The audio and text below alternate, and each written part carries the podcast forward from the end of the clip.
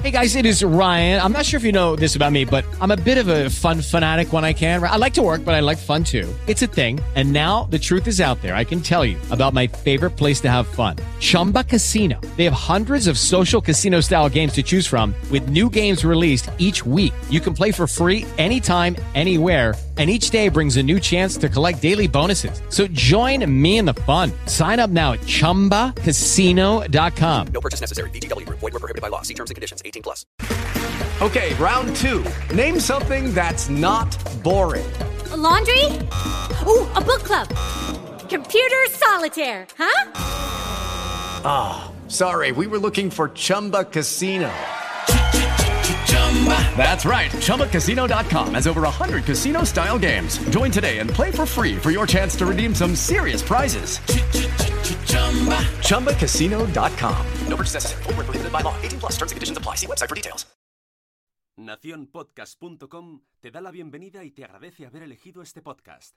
Buenos días, Madresfera. Dirige y presenta Mónica de la Fuente. Buenos días, Madre Esfera. Buenos días, Madre Esfera. Buenos días, Madre Esfera.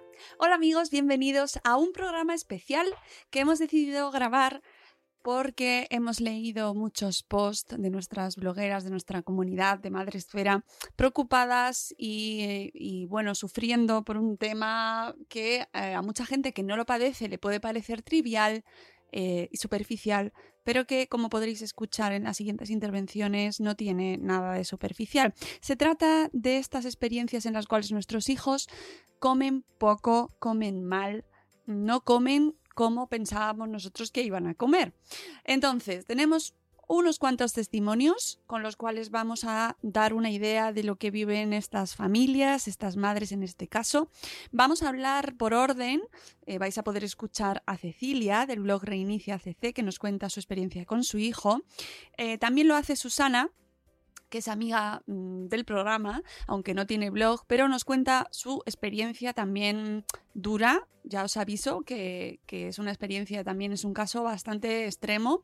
Eh, para comentarlo desde un punto de vista profesional, nos hemos traído a la amiga Matilde Zornoza de Pediatra 2.0, porque nos gustaba la idea de poder complementar eh, las opiniones de las madres con la opinión de una pediatra que además es amiga nuestra y que estaba encantada de participar. A Matilde le hemos eh, hecho escuchar los testimonios de Cecilia y de Susana y nos ha dado su opinión y también hemos hablado precisamente del cuarto testimonio de Cristina del Laboratorio de Mamá, que podréis escuchar en último lugar en este especial y que también nos da su perspectiva, pero quizás desde otro en otro momento, ¿no? Ya hablando más de la lactancia y cuando los niños no entran en el percentil, qué pasa con la lactancia materna. También nos, nos comenta Matilde este caso, así que está un poco todo entrelazado y van en este orden para que también mm, los podáis escuchar y, entender luego el comentario de Matilde. Y de cierre os vamos a recomendar el post que ha publicado Diana, eh, nuestra maravillosa Diana Oliver, en el blog de en nuestro blog en madresfera.com, porque ahí hablamos directamente con el equipo especializado en estos casos que son quizás menos conocidos pero que se tratan directamente en el eh, Hospital del Niño Jesús en Madrid y donde hay un equipo especializado en trastornos de los niños, mm, bueno, pues con eh, que comen poco, ¿no? Y que son derivados a esta unidad una unidad mm, que no conocíamos antes de hacer este programa y por eso hemos querido hablar con ellos y tenéis la entrevista en este caso en el blog. Así que esto, mm, esto funciona así, este es el orden del especial. Escucharéis las entrevistas del podcast y se cierra con la entrevista a la doctora Montserrat Grael, que es jefa del servicio de, psiquiatría del Hospital del Niño Jesús, que nos dará eh, su perspectiva, su enfoque de este equipo multidisciplinar, que también nos lo comenta Susana, ya os adelanto, y que nos parece un, bueno, pues un equipo único que, se encarga de estas situaciones tan, bueno, tan difíciles y que ya podréis observar vosotros en este especial cómo pone a las familias, y en este caso a las madres, en situaciones duras. Y que además, eh, cuando no lo vivimos, nos cuesta entenderlo. ¿no?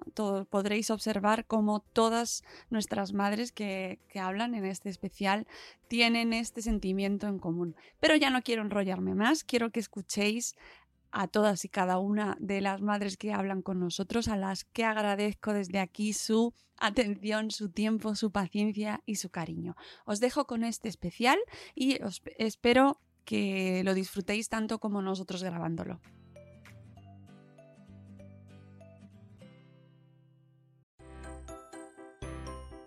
Tenemos con nosotros a Cecilia, ella es la autora del blog Reinicia CC, eh, desde Galicia, nuestra querida Reinicia desde Galicia, que eh, la hemos llamado para que nos cuente un poquito más en detalle su post eh, titulado Niño mal comedor, entre comillas, nace o se hace. Que claro, pues con el tema que tenemos en este especial, pues teníamos que tratarlo, ¿no? Eh, estamos hablando de niños malos comedores o niños de bajos percentiles también, eh, que están ahí, estarían muy relacionados.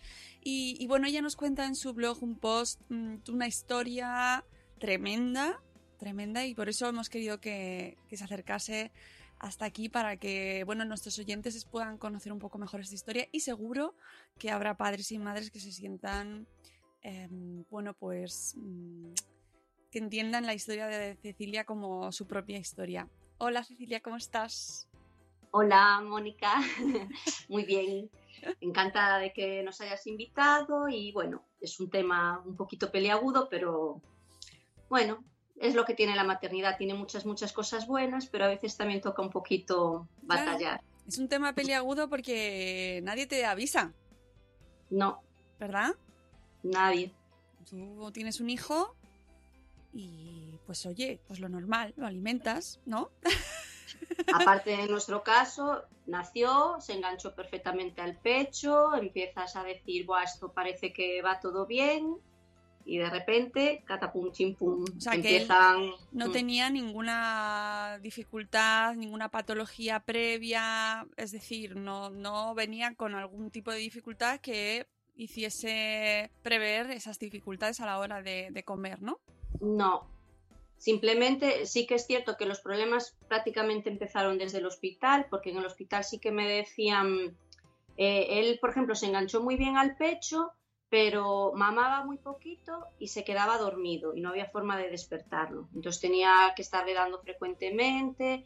Al parecer, como lo veían bastante adormilado, le empezaron a mirar la glucosa y vieron que la glucosa la tenía bajita y entonces ahí ya fue cuando empezó el ciclo. Tenía, me empezaron a comentar de que si no tomaba un poquito más pues tenían que meterle un suplemento. Yo quería continuar con, intentando con el pecho, entonces seguíamos y bueno, en principio fueron pasando los días, él mamaba, así que tenía que ser muy frecuentemente para que tomara así bastante. Nos fuimos para casa, todo bien y en la primera revisión, al pesarlo, pues había bajado un poquito de peso.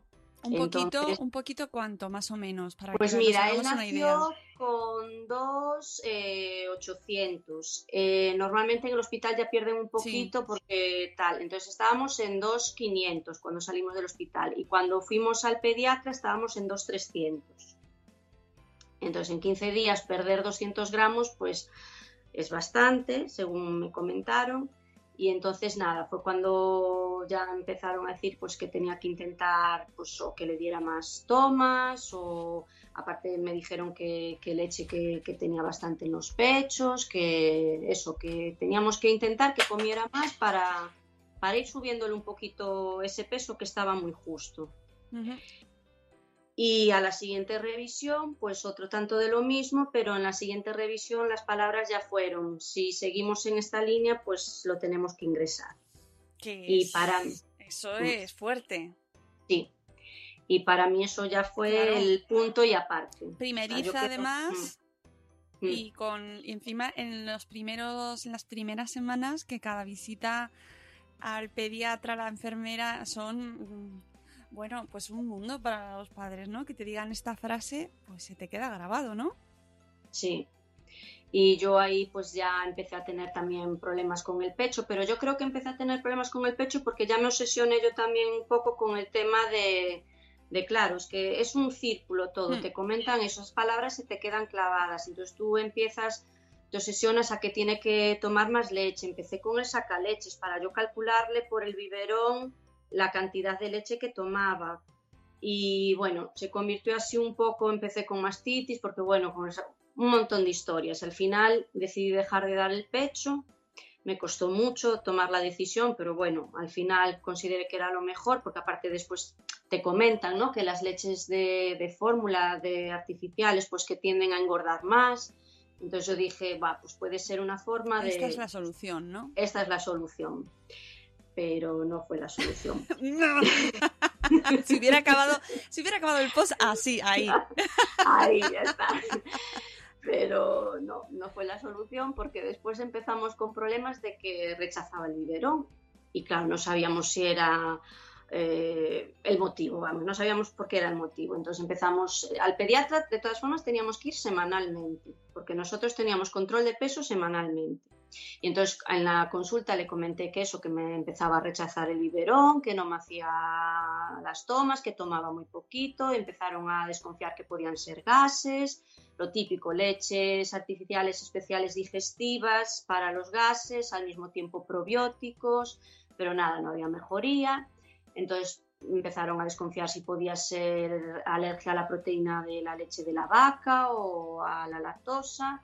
Entonces empezamos con leches hidrolizadas, pero nada, tampoco había mejoría. Y entre pitos y flautas fue pasando el tiempo, el niño seguía en un percentil muy bajo, me seguían diciendo que tenía que mirar de que subiera de peso, no encontraban solución y decidí ir a otro, a otro especialista. Fuimos a, a buscar otra opinión y cuando llegué a ese pediatra y le consulté, lo, le dije lo que pasaba, que rechazaba el biberón, pero que literalmente lo empujaba con las manos, me dijo que el niño tenía reflujo.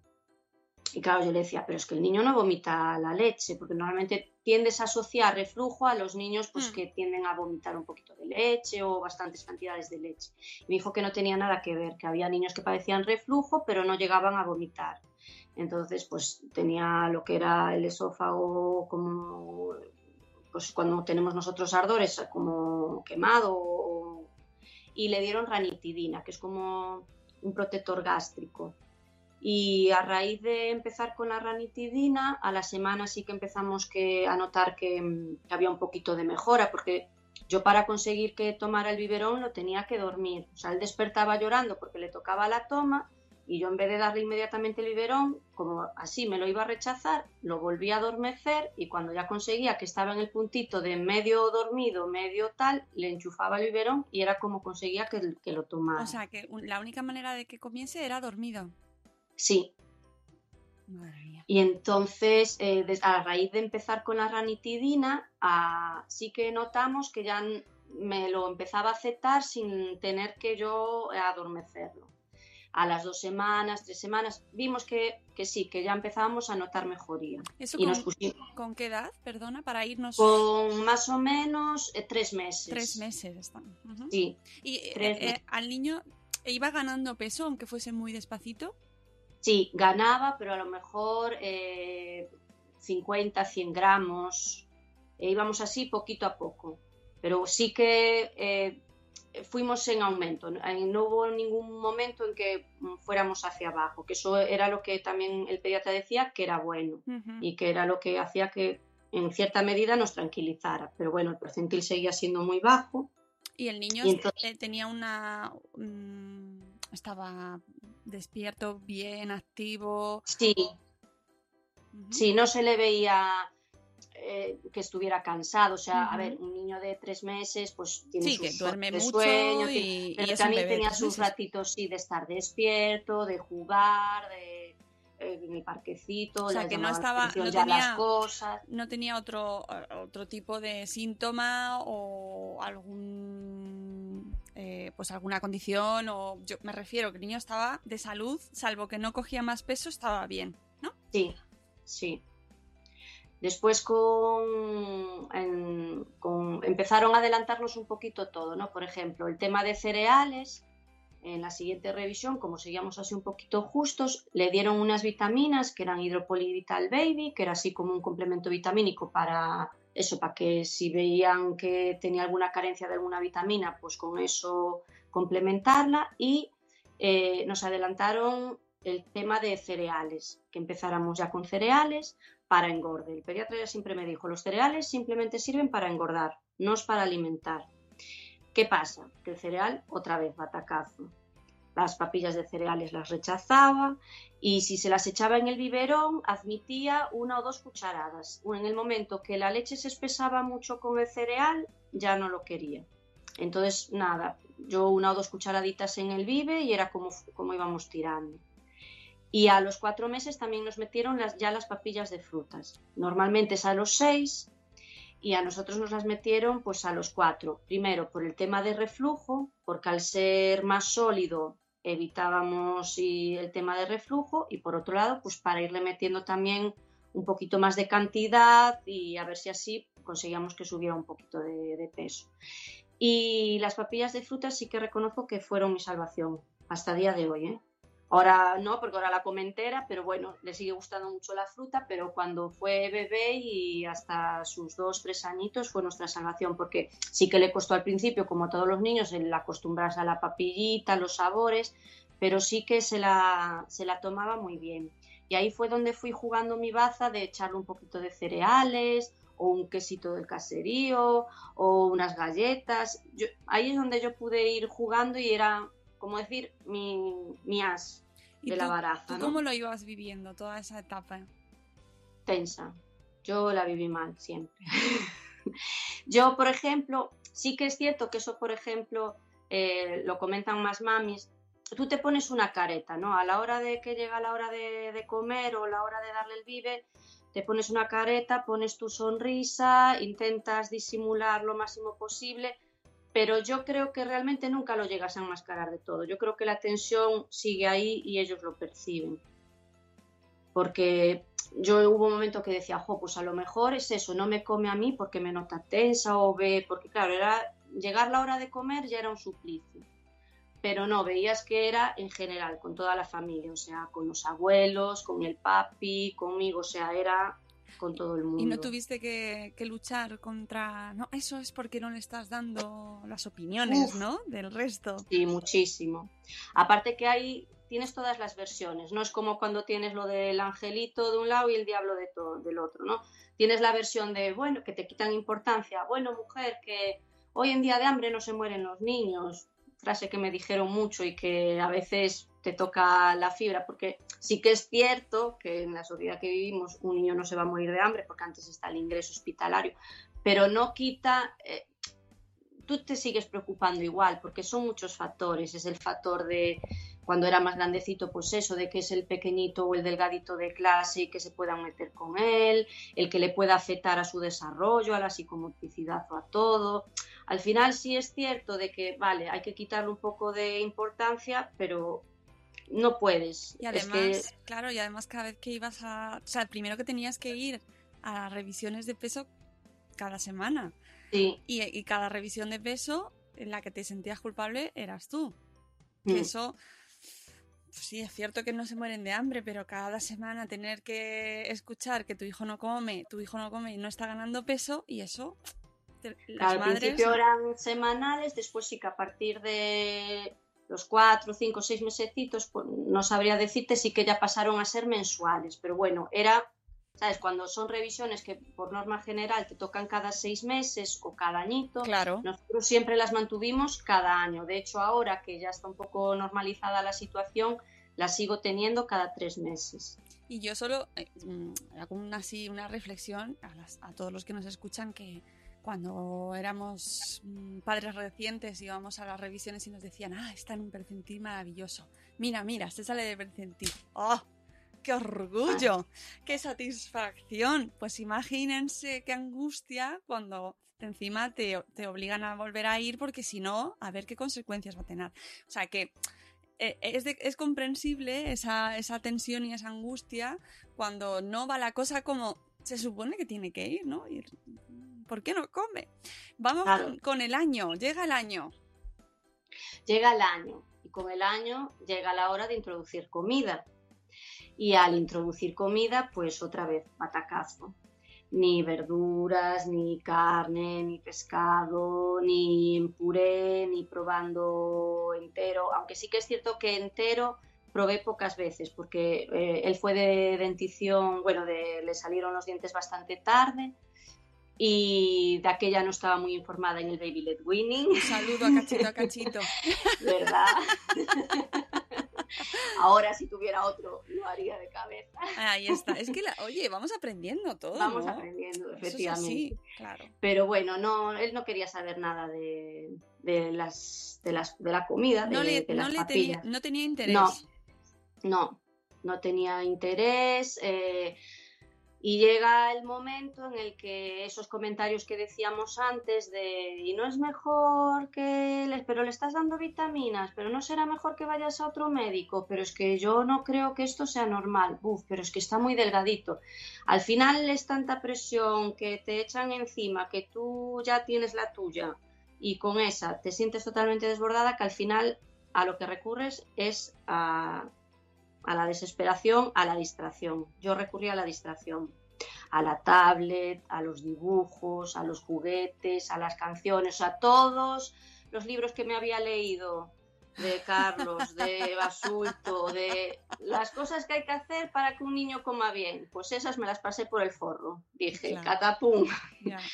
Porque sí, ahí te, te dan consejos, te dicen lo que hay que hacer para que todo salga bien, pero no te dicen el remedio cuando las cosas no salen como tienen que salir. Y entonces pues recurres a, lo que puedes. Y en nuestro caso pues fue eso. Y a raíz de la tablet, los dibujos, pues el niño empieza a comer cucharada tras cucharada. Pero eh, realmente él no es consciente de que está comiendo. Yo creo que en esos momentos están en un estado de evasión total, viendo los muñequitos, viendo lo que sea, que abren la boca por inercia. O sea, le da igual que le metas lo que le metas. ¿eh? Era cucharada tras cucharada. Hasta que llega el punto que eso ya no cuela, porque es lo que digo en el post. Pan para hoy y hambre para mañana. Llegó un momento que ni tablet, ni juguetes, ni canciones. Y te encuentras exactamente con el mismo problema y tu as de la baraja, que era la distracción, desapareció por arte de magia. Y llega un momento de, de que ya no puedes más, ya no sabes qué hacer y dices, pues mira, lo voy a meter en- a comer en la, en la guardería.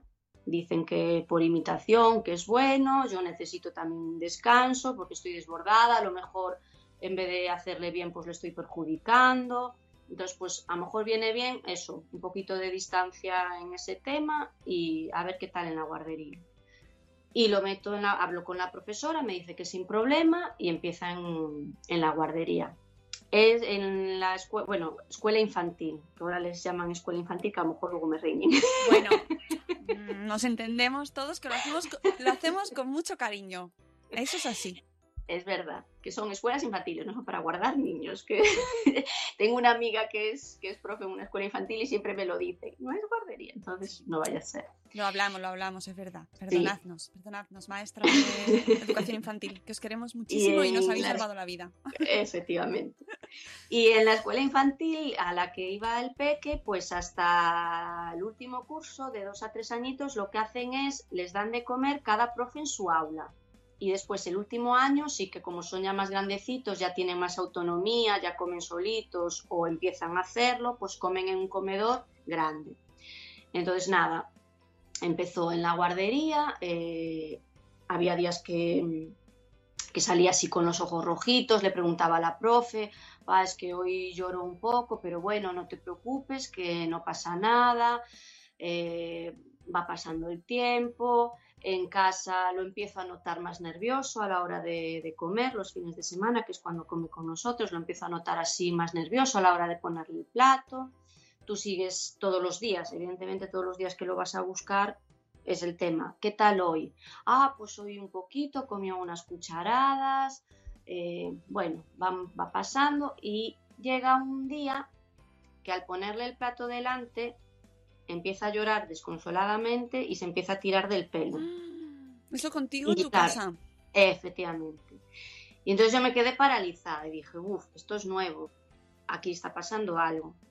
Y entonces nada, se lo comenté a la profe si allí les estaba pasando. ¿Con qué edad, Dijo, perdona? ¿Con en dos? Con eso de uno a dos añitos, año y medio. Año y medio fue cuando lo metí, sí. Y mm, nosotros de todas formas ya llevábamos un tiempo barajando en, en que volviera a casa a comer con nosotros, porque claro, allí tampoco notábamos mejoría.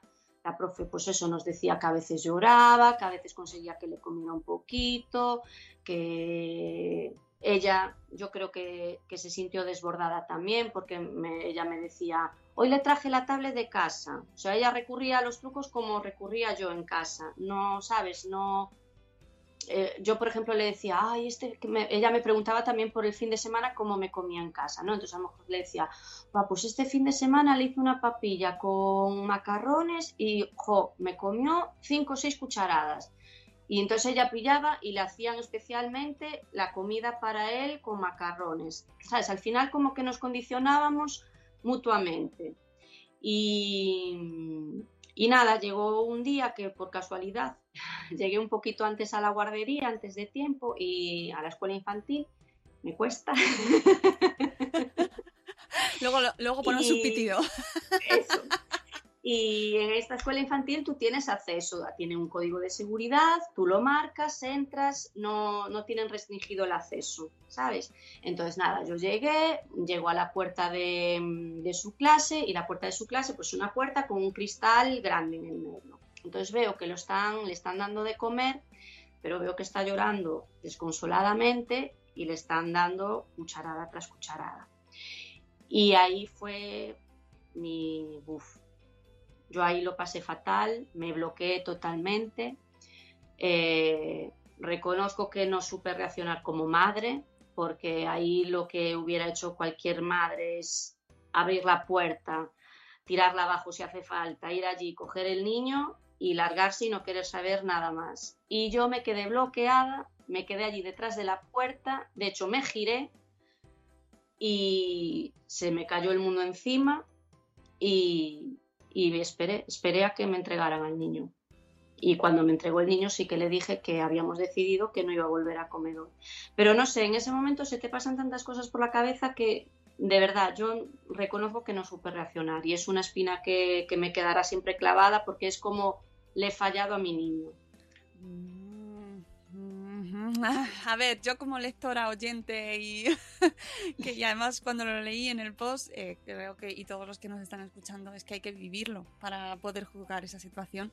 Así que amiga Cecilia, fallarle no le fallaste porque hiciste lo que que creíste conveniente, que era sacarlo en ese momento. Ya está. Sí, pero yo qué sé, a lo mejor eh, te echas el, el rollo de decir, pues Claro. si viste señales, tú llevabas un tiempo viendo señales, Ya. ¿sabes?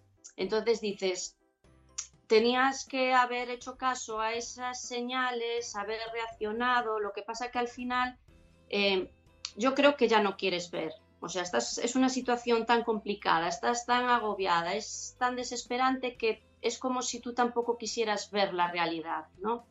Entonces yo creo que fue un poco eso, el, el no querer ver, el, el no saber reaccionar y, y no sé, la verdad que ese momento fue un, un momento muy, muy, muy, muy duro. Y ese momento sí que creo que me quedará de por vida. Ya, somos, somos nuestros peores enemigos.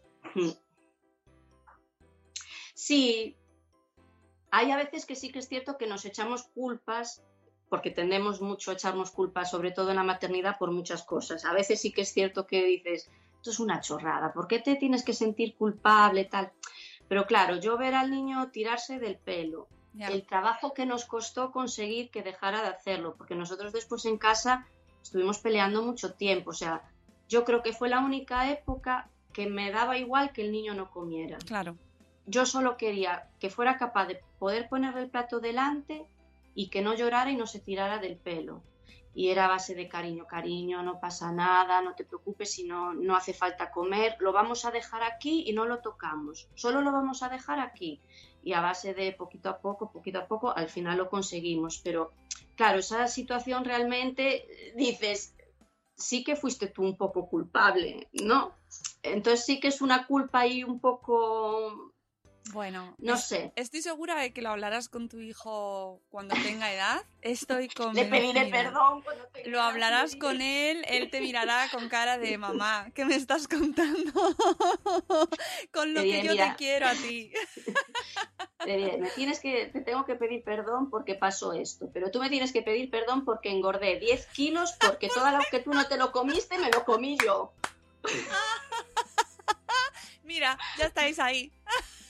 Ya estamos ahí. ah. Ay, amigas, es que nos, pues es que es así. Hay veces que las cosas no salen como pensamos y, y es cierto, lo, pues lo pensarás mm, probablemente mucho tiempo, pero has hecho Sí. lo que, bueno, mejor has podido y has sabido. Y sigue la historia, lo sacas de la escuela sí. infantil y ¿qué pasa entonces? Lo saco de la escuela infantil, esa profe eh, mm, tuvo eh, comentarios en plan que, mm, en 16 años de, profesión nunca había tenido un niño así, que si podía ser que tuviese anorexia nerviosa porque había conocido casos de niños que eran eh, que padecían un trastorno tipo anorexia nerviosa y que les pasaba como él que no comían. Y claro, yo lo quito, pero esas palabras hacen run, run, run, run, run en la cabeza y, no se te van. Entonces, entre eso y el resto de opiniones que siguen viniendo por todas partes, de familia, de amigos, que lo cogen en el colo, en el parque, Dios mío, pero esto es una pluma que no pesa nada, bla, bla, bla, pues decidimos ir a un especialista en nutrición infantil. Y ese especialista nos dice que durante una semana tengo que anotar todo lo que come al día y, des- y volver. ¿Con dos años? Con dos años, sí. Vale. Entonces, eh, nada, a la semana siguiente volvemos, le llevo anotado. En ese momento él estaba comiendo pues el biberón de por la mañana, bueno, biberón vaso, porque ahí estábamos ya con el cambio de que ya quería empezar a beber por vasito, pero bueno, el biberón de por la mañana, el de la noche, su papilla de frutas que fue nuestra salvación y lo que, lo que caía al mediodía.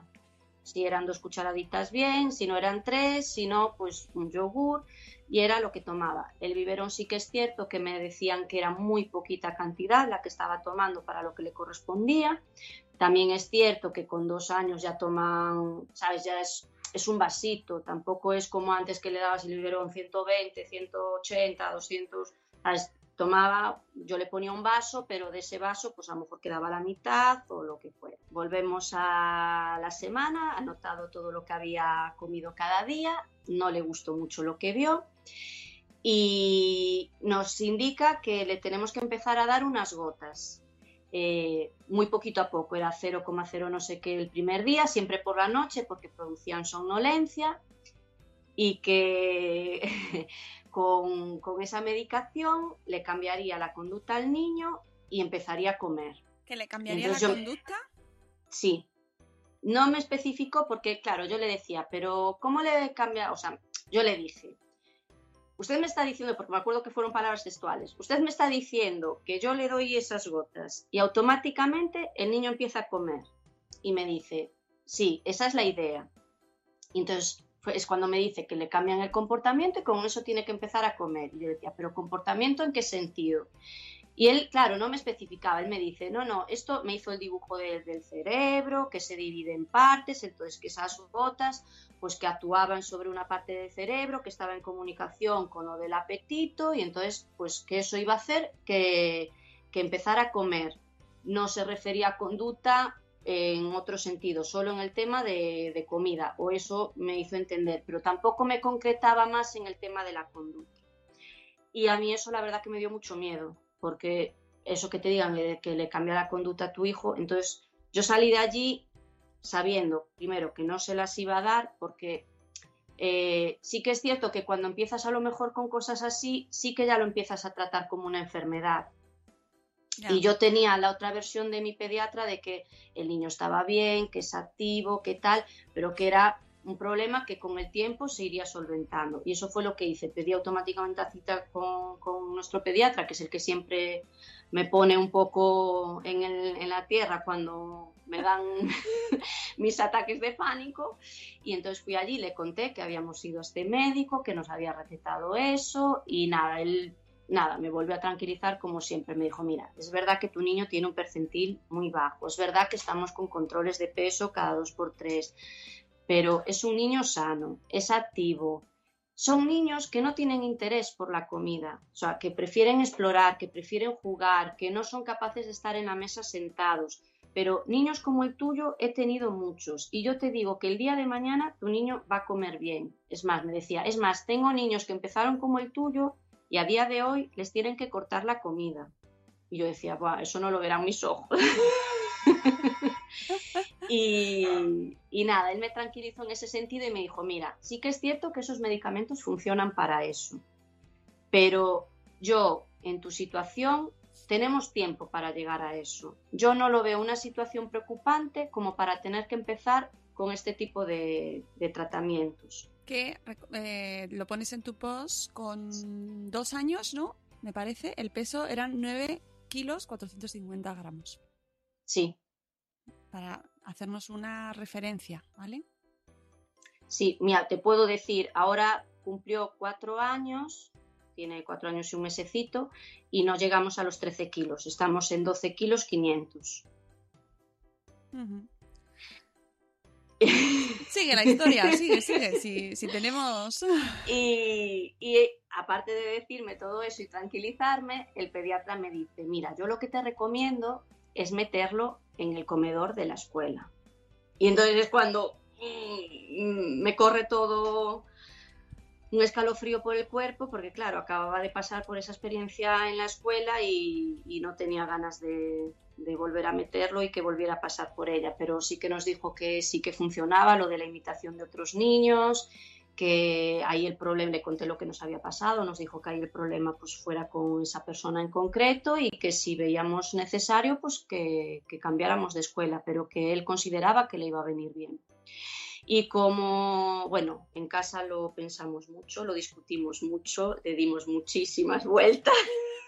Hay una, una, reunión de varias horas. Sí, sí. Aparte que el tema de la comida sí que es cierto que no sé si es que nosotros eh, al principio como le damos el pecho y como que es un poco más responsabilidad nuestra, sí que es cierto como que el peso recae un poco más sobre nosotros que sobre los papis. Entonces los papis sí que a lo mejor, bueno, no generalizo. En mi caso, el papi sí que fue un poco quitándole hierro al asunto.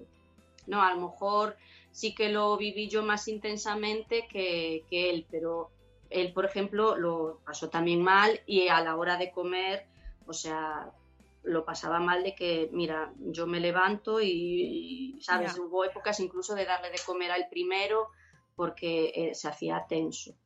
Y, y nada, entonces después de discutirlo dijimos, mira, pues vamos a esperar al nuevo curso, en el, faltaba poquito tiempo, un mes o así, en el nuevo curso eh, creo que le va a tocar la profe que tuvo el primer año, que con esta profe sí que tenía muchísima confianza, tuviéramos eh, muy buena experiencia porque, claro, él los problemas ya los traía desde el principio y ella ya sabía todo, porque ella también se encontró con el problema a la hora de los biberones, los biberones venían enteros a casa y todo. Entonces, nada, una vez confirmada que sí, que iba a ser esa la profe que iba a tener, hablé con ella y lo metimos en el comedor.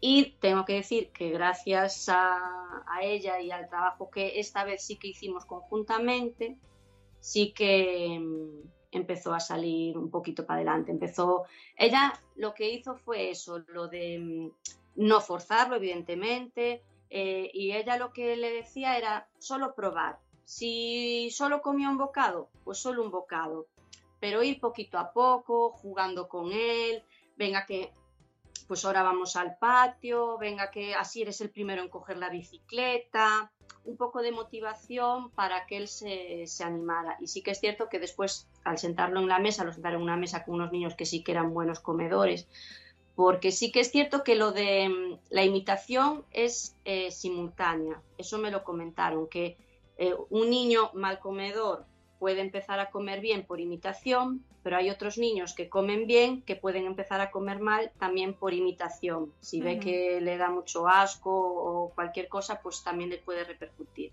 Pero bueno, en este caso fue a partir de ahí fue cuando empezamos a ver un poquito la, la luz.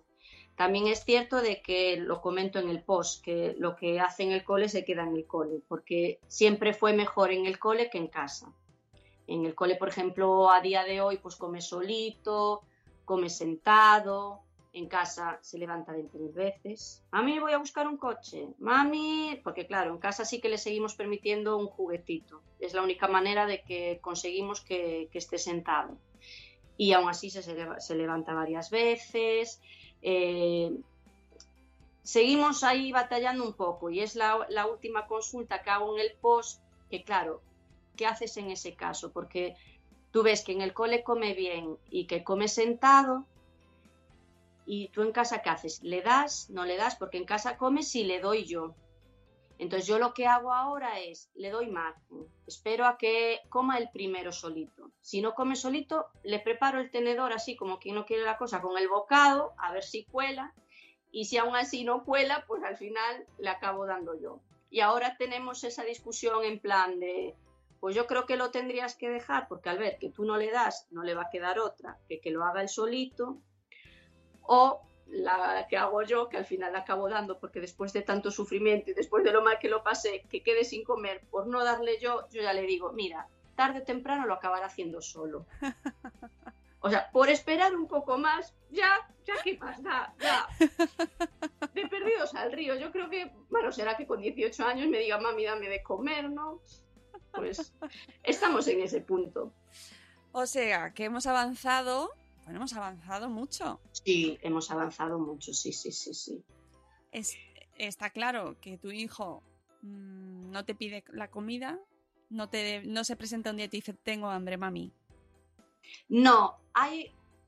Tengo que reconocer que este verano sí que hubo algún día de decir, mami, me apetece, ¿sabes? Empieza a pedir, ah, pues quiero sopa, ah, pues quiero comer Eh. esto, sí, y entonces yo cuando escucho eso digo, no me lo puedo creer. Bueno. ¿Sabes? Es una felicidad y ahora es eso, sí que empieza a pedir, sí que, pues tengo hambre. Mm, tiene hambre. ¿Qué quieres? Que te hago lo que quieres. Claro, claro que sí, una fiesta.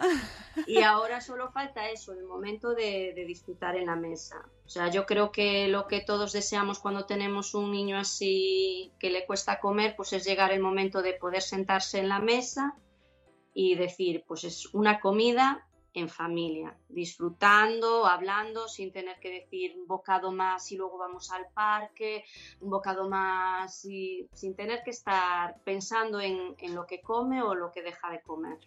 Pues una vez eh, así hecho toda la recopilación, a mí me gustaría que, mm, para ir cerrando eh, la entrevista, que nos dijeses eh, cuál es tu, pues eh, para estas madres y padres que están viviendo esa situación ahora mismo, cuál es tu mensaje, básicamente, para que, bueno, que se sientan un poquito mejor.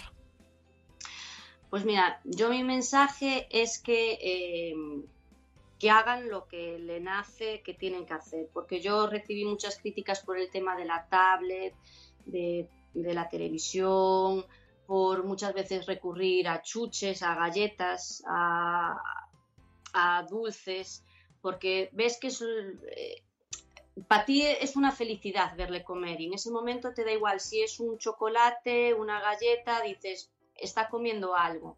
Entonces, yo lo que les diría es eso, que dejen consejos fuera de la puerta de casa, que se centren en lo que tienen ellos en su casa y que, que, recurran a lo que tengan que recurrir, que lo están haciendo bien, que lo están haciendo como pueden, recurriendo a lo que les funciona y que hay luz. ¿Y qué consejo le dirías? Más temprano, más tarde, pero hay Sí, luz. eso eh, ¿qué, ¿qué, les pedirías, más que consejo, qué pedirías a los profesionales, a pediatras, a personal que os atiende cuando acudís o esas primeras consultas en las que os dicen o sube peso o hay que ingresar? Pues yo les pediría empatía, porque Eh, yo, por ejemplo, eh, cuando fui con el tema de, del pecho, de que el niño no subía de peso y me dijeron lo de, o en vez de decirme, es que si el niño no sube de peso y no come más, te lo tenemos que ingresar. Pues en vez de decirme eso, si me dicen, vamos a sentarnos, vamos a hablar, ¿qué es lo que pasa? ¿Qué podemos hacer? ¿Te está comiendo bien? Eh, ¿Te agarra el pecho? ¿No te agarra el pecho? Porque sí que es cierto que, a ver, a mí me pilló en un punto que sí que es cierto que no conocía los clubs de, bueno, los, los grupos de lactancia, el baby led winning. Hay mucha información que sí que tengo ahora que en su momento no tenía. Entonces yo, por ejemplo, eh, a gente que esté pasando por eso y que le esté dando pecho, que recurra a grupos de lactancia. Porque ahí sí que recibes el apoyo, el asesoramiento, la empatía. Y a mí eso me pasó. Yo creo que eh, fue un punto y aparte. Para mí esa visita en la consulta ese día marcó la diferencia. Y yo creo que fue eso. Si en ese momento se hubieran sentado, me hubieran tenido una conversación conmigo tranquilizadora, diciéndome, mira, está bajo de peso, pero no te preocupes, vamos a poner las herramientas necesarias para que el niño eh, salga adelante. Si hace falta sacar leche con sacaleches y biberón, lo hacemos. Si hace falta recurrir al... ¿Sabes? Me faltó un poco eso. Yo me acuerdo que una de las visitas, eh, eso lo cuento en otro post que tengo donde hablo de la lactancia. Eh, y yo me acuerdo que una de las visitas, la enfermera pediátrica me llegó a agarrar la teta con las manos y me dijo, tú tienes la teta llena de leche, lo que tienes que hacer es irte para casa y eh, que esté mamando hasta que se te quede vacía. Y yo, y yo salí de allí, o sea, llegué a casa y, lloré lo que no está escrito, porque, o sea, yo creo que esa reacción es muy poca, para, desde mi punto de vista, poco profesional, poco empática y poco todo.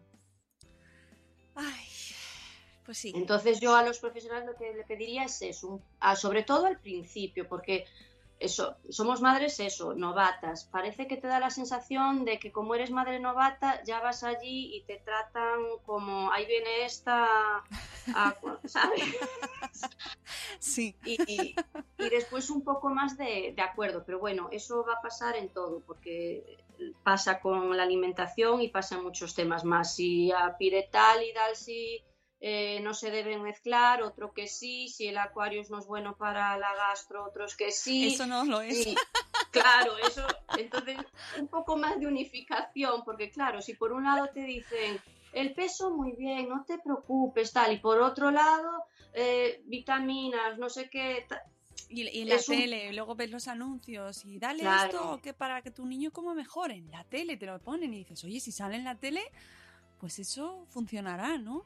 Claro, es que aún encima yo no llegué a tener la tranquilidad de poder relajarme, aunque veía que iba subiendo poquito a poco, pero iba subiendo de peso y me decían que, que, no te preocuparas, nunca puedes llegar a relajarte porque al mismo tiempo que te dicen no te preocupes, te están dando pediasure, vitaminas, revisiones cada tres meses, sí. analítica. Entonces, si ves que te están pidiendo todo eso, eso al mismo tiempo que te dicen tranquilízate, no, no es compatible. O sea, tú siempre, si ellos, tú dices, si ellos tienen la mosca detrás de la oreja, no la voy a tener yo. Claro, es que es así, Cecilia. Es, es, así. Es que es así. Yo creo que habrá mucha gente que te está escuchando que habrá o habrá vivido o está pasando por lo mismo. Esperamos que, que bueno, que tu post y tus palabras, pues por lo menos les tranquilicen y, y mira, a mí me parece que sobre, sobre todo que también no, eh, nos escuchemos a nosotros mismos como padres eh, nuestra, propia, nuestra propia voz, ¿no? Ese instinto mm. también de decir, mm, mm, ¿sabes? Que sí. escucharnos y pues mira, cambiar de médico, buscar otro especialista que esté más en, con, que te, de, que te inspire más confianza, que te dé más empatía, otro colegio, otro comedor, otra opción, ¿no? Y escucharnos, que también, sí. oye, eh, al final somos los que tenemos ahí en nuestras manos esa responsabilidad. Sí, sí, sí, sí. Yo te agradezco muchísimo el tiempo que nos has dedicado. Espero que, que vayáis mejorando este proceso, que sobre todo lo vayáis viviendo, sobre todo tú, con más tranquilidad, con más relax, que podáis tener esa comida familiar, que nos lo cuentes en el blog. Y, Por supuesto. y nada, comentaremos todos emocionados cuando eso sea. Muchísimas gracias, Cecilia. Gracias a ti, Mónica. Besito. Estás escuchando Buenos días, Madre Esfera. Y seguimos con nuestro programa dedicado a, bueno, pues al niño llamado, ahora mm, tendremos que llegar al final de este programa a la conclusión de si está bien llamado o mal llamado, mal comedor. Eh, y niños de bajo percentil y esta, esta situación que viven muchos padres y madres y que tanto les angustia. Y seguimos con un testimonio que eh, en este caso pues eh, viene por, un- por vía personal, es una amiga mía que conozco su caso desde muy pequeñito su hijo y he querido traerla porque, bueno, tiene también otras derivaciones y que me interesa que nos las cuente. Pero también, pues se puede caracterizar por eso, por bajo percentil y un, un nulo interés por la comida. Ella es Susana Jiménez y me encanta tenerte aquí, Susana. Hola, Mónica. Bienvenida a este especial de Buenos Días Madre Esfera, con el que nuestro objetivo principal es que padres y madres que nos escuchan, mm, sin, ojo, no dejéis nunca de ir a especialistas, ni a pediatras, ni a médicos, por supuesto, eso no. Pero si estáis viviendo por una situación así, que digáis, ay, no estoy solo. Eso es. y que hace falta mucha paciencia. Porque tú has vivido y sigues viviendo esta situación. ¿Desde Sí. cuándo, Susana? Pues desde que nació prácticamente, porque era ya un triunfo que el niño se tomara un biberón y cuando se tomaba 90 nos mirábamos diciendo, madre mía, qué cantidad se ha tomado. O sea que no es porque el niño seleccione alimentos, sino que es que ya le llega desde la, te diría que desde la lactancia. El, eh, ¿tuviste, ¿Tuvo lactancia materna o fue directamente...? Sí. No, materna y además estuvo bastante tiempo, porque por lo menos era la única manera que le podía meter algo de comer. Pero estuvo bastante tiempo, pero cuando empecé con los biberones, pues ya veíamos que el niño, nada, se tomaba 60, 40, cuando otros niños ya estaban con 120. Entonces, bueno, pues éramos primerizos y nos parecía en un principio pues casi normal. Pero claro, cuando ya fuimos a la pediatra y ya vimos que el percentil era más bajito, mm, porque sobre todo en peso, en altura lo iba teniendo, en peso no. Ahí fue cuando ya empezaron ya las complicaciones, los médicos. Y ¿Por qué? ¿Qué pasaba, en, ¿Qué pasaba en esas revisiones? Nada, siempre se quedaba cortito en peso y además tenía la barriguita pues, un poco hinchada. Ujú. Entonces enseguida la pediatra le mandó al especialista porque pensaba que podía ser celíaco. Esto fue con meses, o sea, yo empecé a ir al, al especialista cuando el niño tenía seis meses prácticamente, o sea, que llevo desde que nació Javi yendo a especialistas. Y bueno, pues mm, ahí nos mandaron al, al especialista, que era gastro, y le estuvieron haciendo primeramente pues muchas pruebas. Eh, pruebas de celiaquía, bueno, todo tipo de pruebas, porque hasta la fibrosis quística le hicieron pruebas, o sea, fue horrible. Y ya descartaron que tuviera nada, ¿no? O sea, vieron que no había ningún problema, pero evidentemente que el niño rechazaba la comida. Entonces, bueno, pues ahí estuve, eh, pues, cuatro años yendo al especialista del Gregorio Marañón, sí. Cuatro años, hasta que Cuatro. Cualquier Sí. tipo de complicación o Sí, cualquier porque le, seguían haciendo pruebas de celiaquía porque daba unos anticuerpos le daba positivo, decían que no era representativo, todavía se dudaba que podía ser celíaco y que por eso no cogía peso. Pero bueno, eh, el médico la verdad es que fue súper comprensivo ahí, mucha paciencia junto, junto con nosotros, pero claro, en todo este proceso pues eh, le metieron unos complementos alimenticios que son como batidos, que para nosotros eso era la ruina porque claro, era un, tenía que tomarse un batido al mes, o sea, bueno, eran unos, unos distintos sobres que nos duraban un mes, pero nos costaban los sobres 400 euros. Entonces, claro, no nos lo pasaba ni la seguridad social ni nada, porque hizo todo lo posible el médico para que no lo pasara, pero no. Y estuvo así como un par de meses. Y cuando ya vio que eso se iba a convertir en una, una situación insostenible, porque claro, tú pagas lo que sea, Por- pero claro. Y entonces ya pues dijo que nada, que eso no, que íbamos a hacer dietas hipercalóricas. ¿Eso con qué edad? Pues, pues desde los, las dietas hipercalóricas, pues desde los dos años. Eh, lo de los batidos son- fue más o menos con un año y medio así, y con dos años ya empezamos a darle, pues nos dio instrucciones para hacerle dietas hipercalóricas que consistían en que yo en el biberón le metía pues todo lo que te puedas imaginar, o sea, hasta mantequilla, no le llegábamos a meter para meterle lo máximo. Yo los purés, pues no hacía purés normales, yo le tenía que pasar hígado o el huevo, pues le tenía que pasar el huevo siempre que hacía un, un puré, o sea, meterle todas las calorías posibles para que en la mínima ración que se comiera el niño estuviera alimentado. Vamos, como si se fuera a hacer una maratón. Sí, además es que era curioso porque yo me empeñaba en comprar leches de crecimiento y, y entonces él me decía, no, no, tú tienes que comprar, vamos, como si coges la leche directamente de la vaca. O sea, cuanto, o sea, más tenga más grasa, digamos, ¿no? Pues mejor. Entonces, nada, pues todo leche entera, todas las cosas que nosotros no tomamos porque engordan, pues él se las tenía que tomar. Eh, Sí. me, me acuerdo perfectamente cuando me contabas que le dabas el biberón dormido con Sí. la mantequilla, dormido Sí. para que fuera la única manera de que se lo tomase. Sí, porque si no, no se lo tomaba. Incluso los batidos estos que se los daban, que eran de chocolate, cualquier niño le gustaba el chocolate, los tenías de distintos sabores, pero la fresa ya para él era imposible.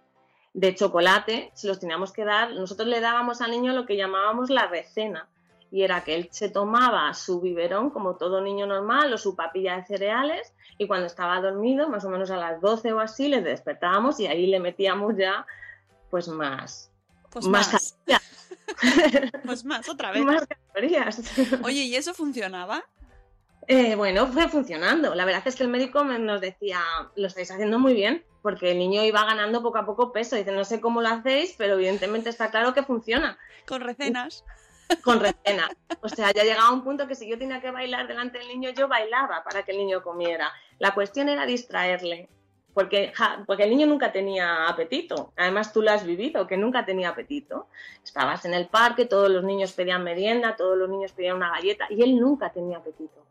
Entonces, claro, tenías que distraerle para que comiera.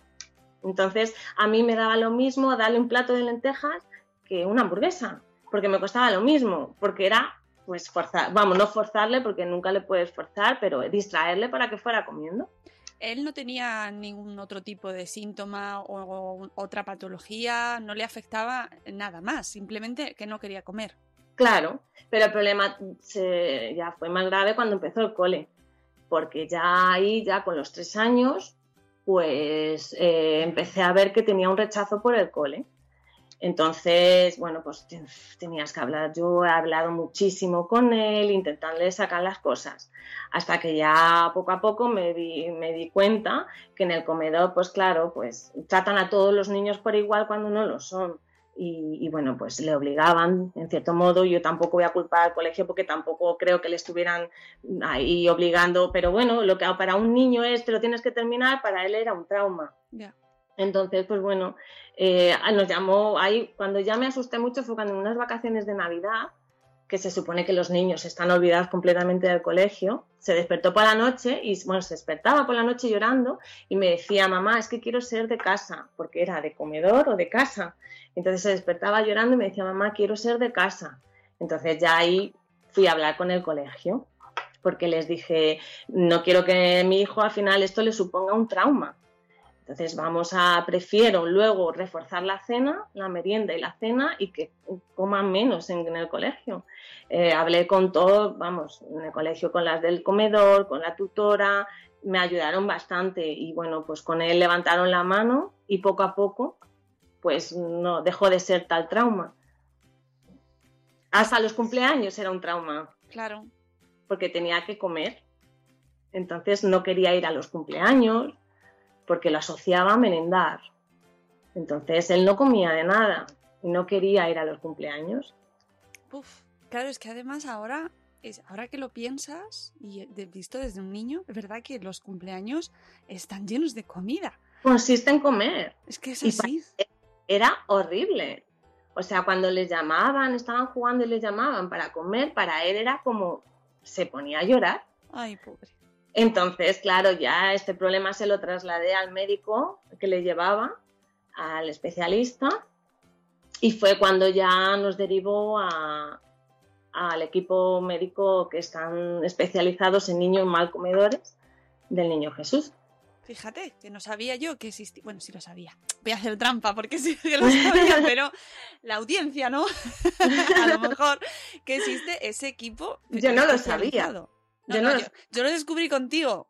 No, yo cuando, cuando me lo dijo el médico pensé, dije, vamos a ver, esto no puede ser, o sea, hay un, no es el único. Lo primero que pensé, dije, ay, no es el único, y efectivamente, no es el único, claro. Lo que pasa que es lo que tú has dicho antes. eh, no es lo mismo un niño mal comedor, que, es, que puede comer menos, le puede costar más, o que sea más delicado en comer, que, que sea más selectivo, a lo que ya llega a ser casi un problema. Que bueno, yo nunca lo he tratado como un problema, me lo he tomado muy relajadamente siempre. Sí, y eso es admirable, te lo tengo que pero- decir, porque una, una mm, vamos, mm, una eh, actitud maravillosa que, oye, al final cada uno nos lo lleva, nos lo tomamos como podemos, sabemos, pero es verdad que ole. Sí, la paciencia. porque te he visto ahí en ese momento y, jo, eso aseguro que le ha transmitido mucha tranquilidad a tu hijo. Claro, es que mi miedo era porque le estaba, al niño lo que le estaba creando era mucha inseguridad, porque se sentía diferente. Por el hecho de que a lo mejor iban a excursiones ya en el cole, lo típico que le preparan el picnic con el sándwich y demás. Eh, A mí el niño me lo traía entero. No comía nada. Que cuando iba al médico decía, es que esto no puede ser, porque se ha pasado desde las 9 de la mañana hasta las 5 de la tarde un niño en plena edad de crecimiento sin comer nada. Y a mí me traía la bolsa sin comer. Entonces, claro, pues eh, tampoco le puedes mm, eh, al niño el niño se sentía evidentemente inseguro porque se sentía diferente pero claro le tienes que apoyar porque si no le creas más miedos Claro, y no puede tener miedo ni más rechazo porque ya lo tenía claro. ¿Y qué, qué te encuentras en esta unidad especializada? pues es una unidad que está formada por eh, el médico especialista en digestivo o gastro que no sé exactamente cuál es digestivo eh, luego una psicóloga infantil y luego la logopeda Entonces, bueno, pues ellos lo que te hacen es citar, tienes distintas consultas con cada uno de, de ellos independiente y luego ellos eh, pues eh, hacen, se reúnen internamente y ponen una puesta en común de todos los datos del niño y cómo va prosperando y demás. Y bueno, pues sí, fue una ayuda. Eh, primero nos dieron en alta ya la de digestivo porque descarta cualquier problema físico que evidentemente ni celiaquía, ni ninguna intolerancia, el niño ha estado sin lactosa, de hecho sigue sin lactosa, la leche sin lactosa. Y bueno, pues algún problemilla más digestivo que ha podido tener, que sí, que es verdad que le ha podido causar rechazo a la comida, pero que no era la mayor causante. Pues, pues tenía sobrecrecimiento bacteriano y bueno, pues historias que tienes que estar con antibióticos y demás. Pero bueno, enseguida nos dieron el alta. Y luego, pues la psicóloga sí que estuvo más tiempo, le, le iba reforzando, pues un poco, pues, eh, pues elevando su autoestima, claro, y que fuera más, pues, más seguro de sí mismo, que no fuera diferente. Y la logopedas es la rama más, la rama más curiosa, porque dices que tiene que ver con la comida, pero bueno, pues ella gestionaba, lo primero que se miraba en cómo masticaba, el tema de masticación, digamos que es de todo lo que lleva control a la cabeza. Entonces le miraba la boca, controlaba absolutamente todo. Y bueno, pues ahí lo que le iba haciendo era probar nuevos sabores. Entonces, pues bueno, yo mi misión era ir al hospital, o bien por la mañana o por la tarde, cuando me citara, a llevarle la cena. Entonces yo le llevo la cena con algo que él no haya probado nunca o que no le guste, y ella, pues los niños, sabes que, delante de otra persona, pues bien por vergüenza o por lo que sea, pues empiezan a probarlo. Y empieza a animar y demás, y bueno, pues así he conseguido que introducir pues bastantes alimentos. Uh. ¿Y eso cuánto tiempo hace que, que le incluyeron en este, en este, equipo? Hace dos años, más o menos hace dos años. Y, y bueno, pues en el, psicólogo y gastro ya está dado de alta, pero a logopeda seguimos, seguimos yendo. ¿Y cuántos años tiene ahora para que...? Porque... Pues tiene ocho años, va a cumplir nueve. Uh -huh, para que, que la, lo- Claro. los que nos están escuchando tengan también esa referencia. ¿Y qué tal come ahora? Se nota que ya es mayor, que ya demanda comida, que ya el cuerpo Eh. le pide comida. Es la primera vez que me dijo mamá tengo hambre, me hizo una ilusión tremenda. ¿Hiciste fiesta? ¿El qué? Sí. que si hiciste el- fiesta cuando Sí, vamos. vamos, si te cuento lo de la primera vez que me dijo lo de mamá tengo hambre, te ríes. Porque claro, me lo dijo y yo ilusionada, mamá, uy, digo, hijo, ¿qué quieres que te haga? Y me dice, un subus. Y entonces casi me pongo a llorar. Y si le hubiera dado el subus, se hubiera llenado con el subus. Y para él eso era hambre. Pero bueno, ahora ya, ya con ocho años, pues va comiendo más, mm, es, es a su ritmo, pero por lo menos tiene hambre. Ya va teniendo hambre y te demanda comida. Pero bueno, eh, despacito, pero vamos, va, mejorado muchísimo. En, en cuanto a las comidas familiares, ¿se, se dan con normalidad o tenéis conflicto a la hora de comer? Porque No. además tenéis otra hija, ten- tiene, Javi tiene una hermana que creo, sin, creo recordar que no tenía problema para comer. Claro, pero es un problema porque, claro, es la pequeña, su hermano es el mayor, es su ídolo, entonces empezamos a tener problemas de que, claro, le iba copiando. Entonces, alguna vez he llevado también a la niña a la logopeda, digamos, para hacerle ver que no tiene que copiar al hermano. Porque si Javi decía, esto no lo quiero, no me gusta, pues claro, la niña, por imitación, me decía que no, menos mal que ella es más mayor y ya sí se atreve a probar cosas, pero tuve un panorama un poco preocupante. Pero, pero sí, las comidas normales. Sí que es verdad que yo a Javi nunca le he intentado hacer ni comidas especiales, ni distintas, ni lo típico de no le pongo esto porque no le gusta, le voy a separar el pimiento. No, porque digo, entonces voy a acentuar el problema. Voy a tener el que ya tiene y voy a crear un niño caprichoso. Entonces sí que es verdad que las comidas, pues, hombre, a no ser que sea una comida muy específica que sepas que el niño no, que no va a ser como un adulto, pero por lo general come lo mismo. Menos cantidad, pero come lo mismo. Entonces, bueno, pues a su ritmo, a su ritmo. Qué gusto da escucharte. Eh, ¿Qué consejo das a, los, a las familias que están pasando por eso, que se están encontrando ahora con eso? Pues mucha paciencia, mucha paciencia y sobre todo hablar con el niño mm, para que no se transforme en un problema para él, o sea, en un trauma, que a mí, a mí era lo que más miedo me daba, que tuviera, por ejemplo, rechazo al colegio por el hecho de la comida, del comedor. Entonces, bueno, pues eso es hablar mucho para ver, indagando, para ver si tiene realmente problemas y es cómo lo puede sacar. Y pues luego saber que es sí, que nunca, como me dicen a mí, es un niño que nunca vas a poderle dejar solo frente a un plato. O sea, siempre te vas a tener que estar ahí en la sombra, no físicamente el hecho de dejarle solo, saber que si por las mañanas ha comido en el colegio, pues que tú por la noche tienes que prestar más atención y meterle pues eso, más, más alimentos variados para que el niño tenga una dieta equilibrada y completa, claro. Entonces, pues estar ahí en la sombra sin agobiarle, porque encima se agobian mucho, pero pues no perder el ojo nunca. A mí una de las cosas que más, que mejor me parece que, que ha- habéis hecho eh, eh, era normalizar, me refiero, no eh, resaltar más allá la situación, ¿no? Porque es, es cierto, están los niños en el parque, están jugando todos pidiendo la merienda y, y, bueno, pues con toda tranquilidad, no, no va a comer. y ya te lo tomas con humor y, y no... Yo creo que, que la actitud tuya y, y vuestra, ¿no? Como, como padres, a, bueno, pues contribuye también a, a no acentuar esa gravedad, ¿no? De- Sí, transmitir tranquilidad al niño, porque si no se sienten más diferente, porque realmente no lo hace por capricho. Este niño no comía porque su cuerpo no lo necesitaba, o sea, con muy poquito se llenaba. Entonces, claro, él ya sabe, él ya sabía que, que no era lo normal, porque eso lo sabía. Además, eh, ha tenido detalles de cuando iba al fútbol y los niños eh, veía a otros amigos y los papás le llevaban a su niño pues un bocadillo, como hace mucha gente para merendar.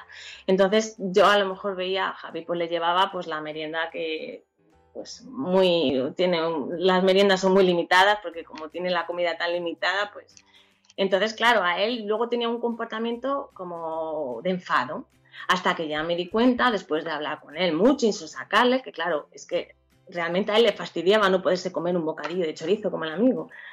Entonces claro mm, no lo expresa pero a él le fastidia por dentro no poderlo hacer. Entonces, claro, pues ahí tienes que estar tú para, para poder normalizarlo, no sé ni cómo, pero lo intentas normalizar.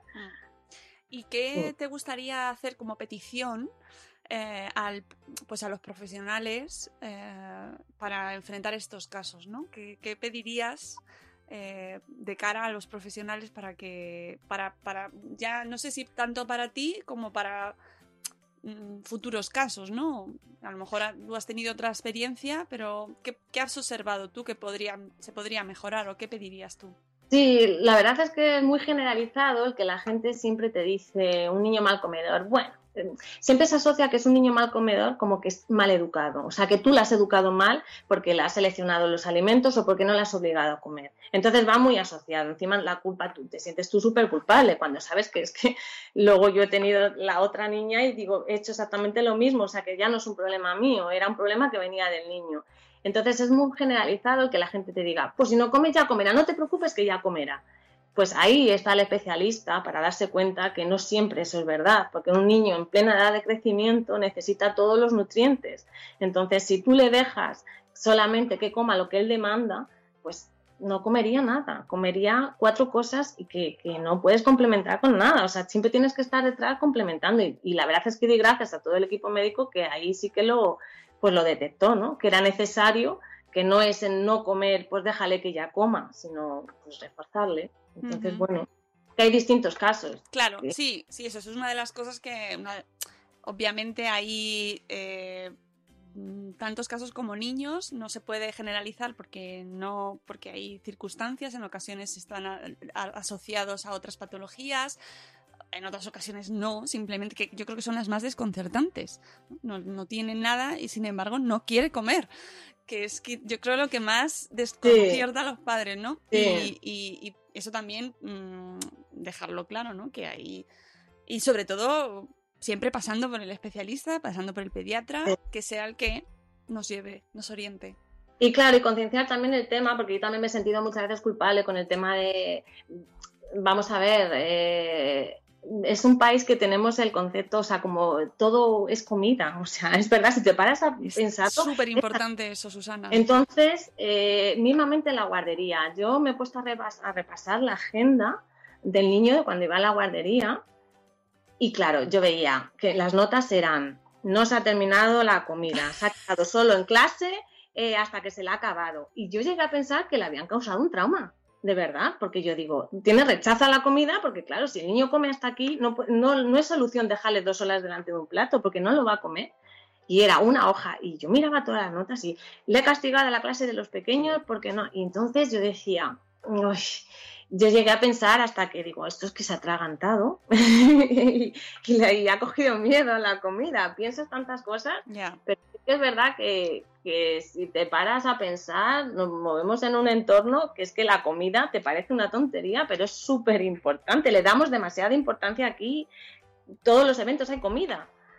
Entonces, claro, pues Es para él que eso, tema. esa, reflexión me parece brutal. Y además también coincidía con una que hacía Juan Yorca, eh, nutricionista, eh, que, que es muy conocido en redes sociales eh, y que hablaba de su propia experiencia y cómo entorpecía el hecho de que todo gire en torno a la comida. en- mm, enrarece y muchas veces nos complica la vida con nuestra relación con la comida, ¿no? Sí, Porque sí. todo, mm, al final acabas comiendo, quieras o no. Sí, eh, cualquier evento que hagas, un cumpleaños, a los niños lo que menos les importa es la merienda del cumpleaños, de verdad. A lo mejor hay alguno que sí, pero no, a ellos les importa jugar, estar jugando y estar juntos. Pero se le da más importancia a la comida que, a nada. Aunque te parezca mentira, a mí me ha condicionado hasta mis vacaciones. Porque claro, ¿tú qué haces con un niño? Imagínate, quieres ir a un sitio, a un hotel con pensión completa. ¿Qué haces con un niño que no come absolutamente nada en un hotel con pensión completa? O sea, nada, que se muera de hambre, vuelves desnutrido. O sea, es imposible. Nosotros nos tenemos que buscar apartamentos donde yo pudiera hacer comida que por lo menos el niño pudiera comer. Porque es que si no se pasaban las vacaciones pues sin comer. Porque ahora va comiendo más, pero cuando te hablo es que no comía de nada.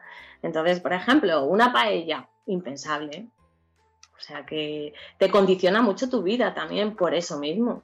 Porque todo gira en torno a la comida. Claro, y, a- y los comentarios de los demás y aguantar que, que no, que, es- que, que le estás malcriando, que no le das... Bueno, esto yo he tenido algún conflicto con eso y reconozco que alguna vez me he puesto tensa cuando me han dicho, pues porque lo, a lo mejor, mira, vete a este sitio a cenar y decir, no, pues es que a mí no, no me compensaba, la verdad es que no me compensa, porque para sufrir me quedo en casa. Y entonces ya la típica persona, ¿eso por qué no lo has enseñado? Uf, entonces, sí, uf, ya tú que ya te sientes un poco culpable, encima te dicen eso y te hunden, o sea, pero no, pero bueno. Y, y además hay que decir que eh, Javi es un niño fantástico, mm, alegre, divertido, un niño mm, como otro niño cualquiera, eh, lo único Sí, que sí. la, la comida le interesa cero.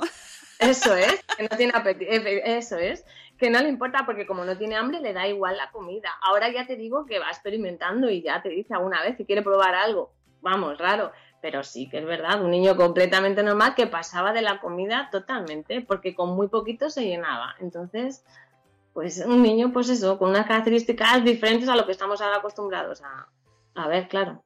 Bueno, pues nada, aquí queda el testimonio de Susana, que yo creo que, que bueno, que también nos trae aquí otros elementos, ¿no? Que cómo, cómo nos lo tomamos, cómo nos afecta, cómo, cómo lo normalizamos, cómo lo vivimos en sociedad y con ya un poco más de perspectiva, que ya son casi nueve años y, y bueno, va, va avanzando, va avanzando. Sí, va mejorando, ha mejorado bastante. O sea que todo llega, todo llega, se ve la luz al final del túnel, lo digo yo por experiencia. Pues todo llega, o sea, aunque sea con mucho tiempo, pero que con paciencia y que evidentemente yo creo que no conoces a ningún adulto que a mí es lo que me decían, tú no conoces a ningún adulto que no coma absolutamente nada, le gustará más una cosa u otra, pero comer come, así que todo llega, tarde o temprano. Pues ese es el mensaje que vamos a dejar a nuestros escuchantes, a nuestros padres y madres que están ahí angustiados. Muchas gracias, Susana, Gracias por contarnos tu historia y, y nada, que siga eh, Javi, pues eso, avanzando y que no lo- cuando lo volvamos a ver esté comiéndose un bocata de chorizo. sí, eso esperemos. O de, yo que sé, de aguacate. No De lo que yo- sea. que lo mismo se hace sea. vegano, yo no sé.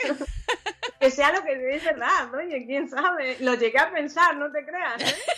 ¿Será, ¿Será vegano? ¿Será vegano? Yo llegué a pensar, digo, a este niño no le gusta la carne, le encantan los animales, digo, tiene rechazo a la comida porque no quiere carne. Piensas de todo.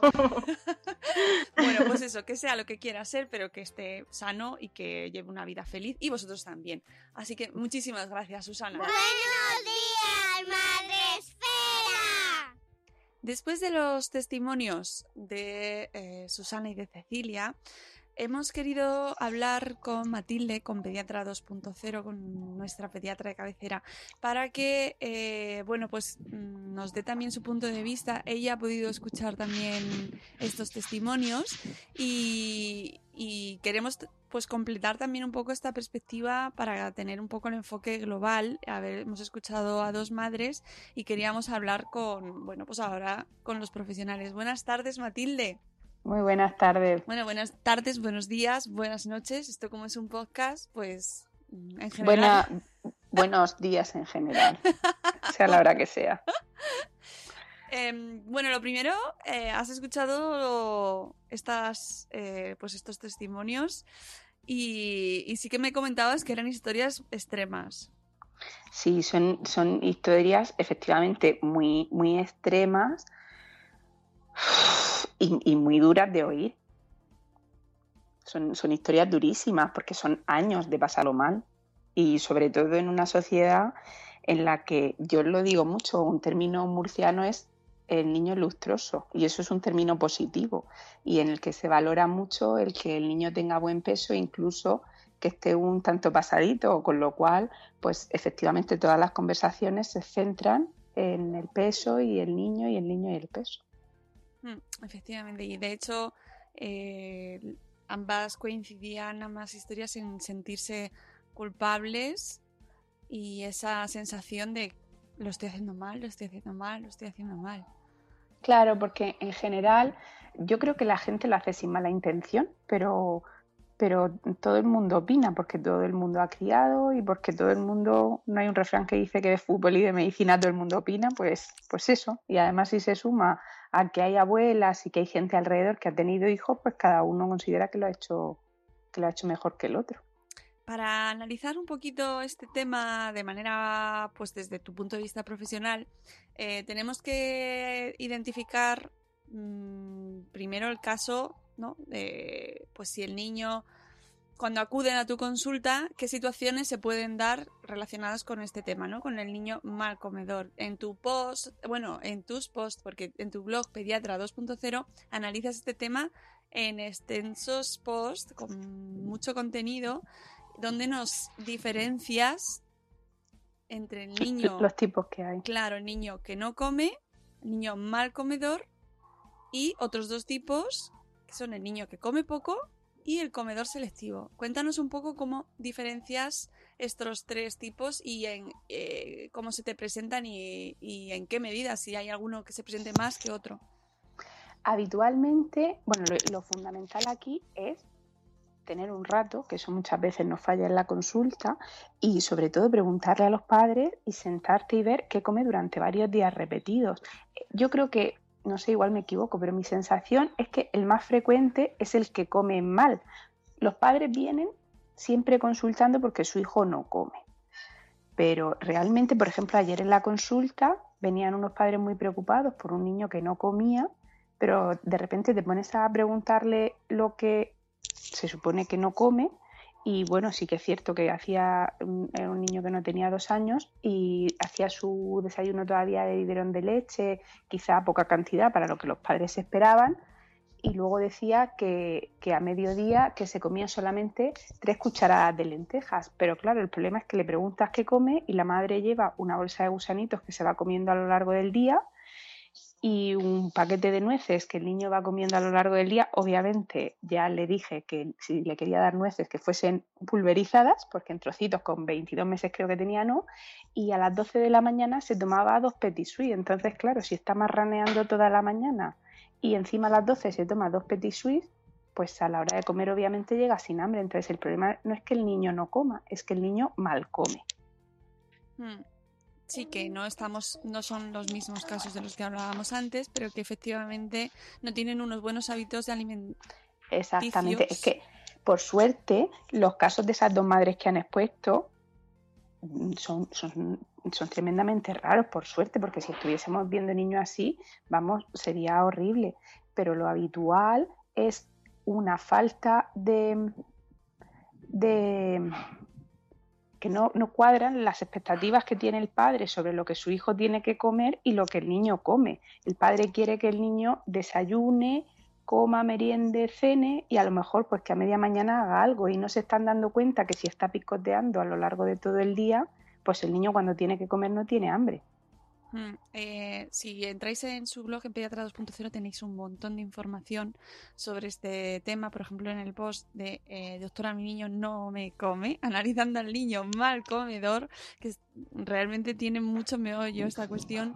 Eh, nos dices lo, eh, la primera, la definición de que es un niño mal comedor es muy difícil y subjetivo de definir, efectivamente, porque eh, desde luego los casos para Cecilia y para Susana no tienen nada que ver con lo que nos comentabas tú. Y sin embargo los englobamos dentro del niño mal comedor y no tienen nada que ver. Nada, nada. Lo, los niños que comentan Susana y Cecilia son, son niños que, que tienen un problema real el resto de casos, como te decía, por suerte, la mayoría de casos que vemos no tienen un problema real. Hay un problema de que no se cumplen las expectativas que tienen los padres. Hay niños que comen poco, pero es que son pequeñitos y no necesitan más. O niños que no comen lo que los padres consideran que tienen que comer porque a lo mejor ha comido en otro momento.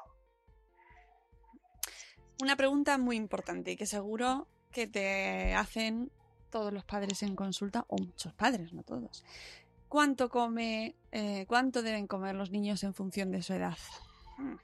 Pues deben comer, aparte en función de su edad, en función de su apetito. Tú como padre, tu misión es que tu hijo coma sano, que coma fruta, que coma verdura, legumbres, carne, pescado, huevos, pero la cantidad, el otro día hablábamos también de Julio Basulto, en, en, creo que se me hace bola, Sí. habla que efectivamente el niño es el que autorregula la cantidad de comida que tiene que comer, porque pues tampoco nosotros tenemos el mismo apetito todos los días y todos los niños no tienen el mismo apetito. Entonces tú como padre te tienes que preocupar de ofrecerle calidad en la comida al niño. El niño ya regulará la cantidad solo.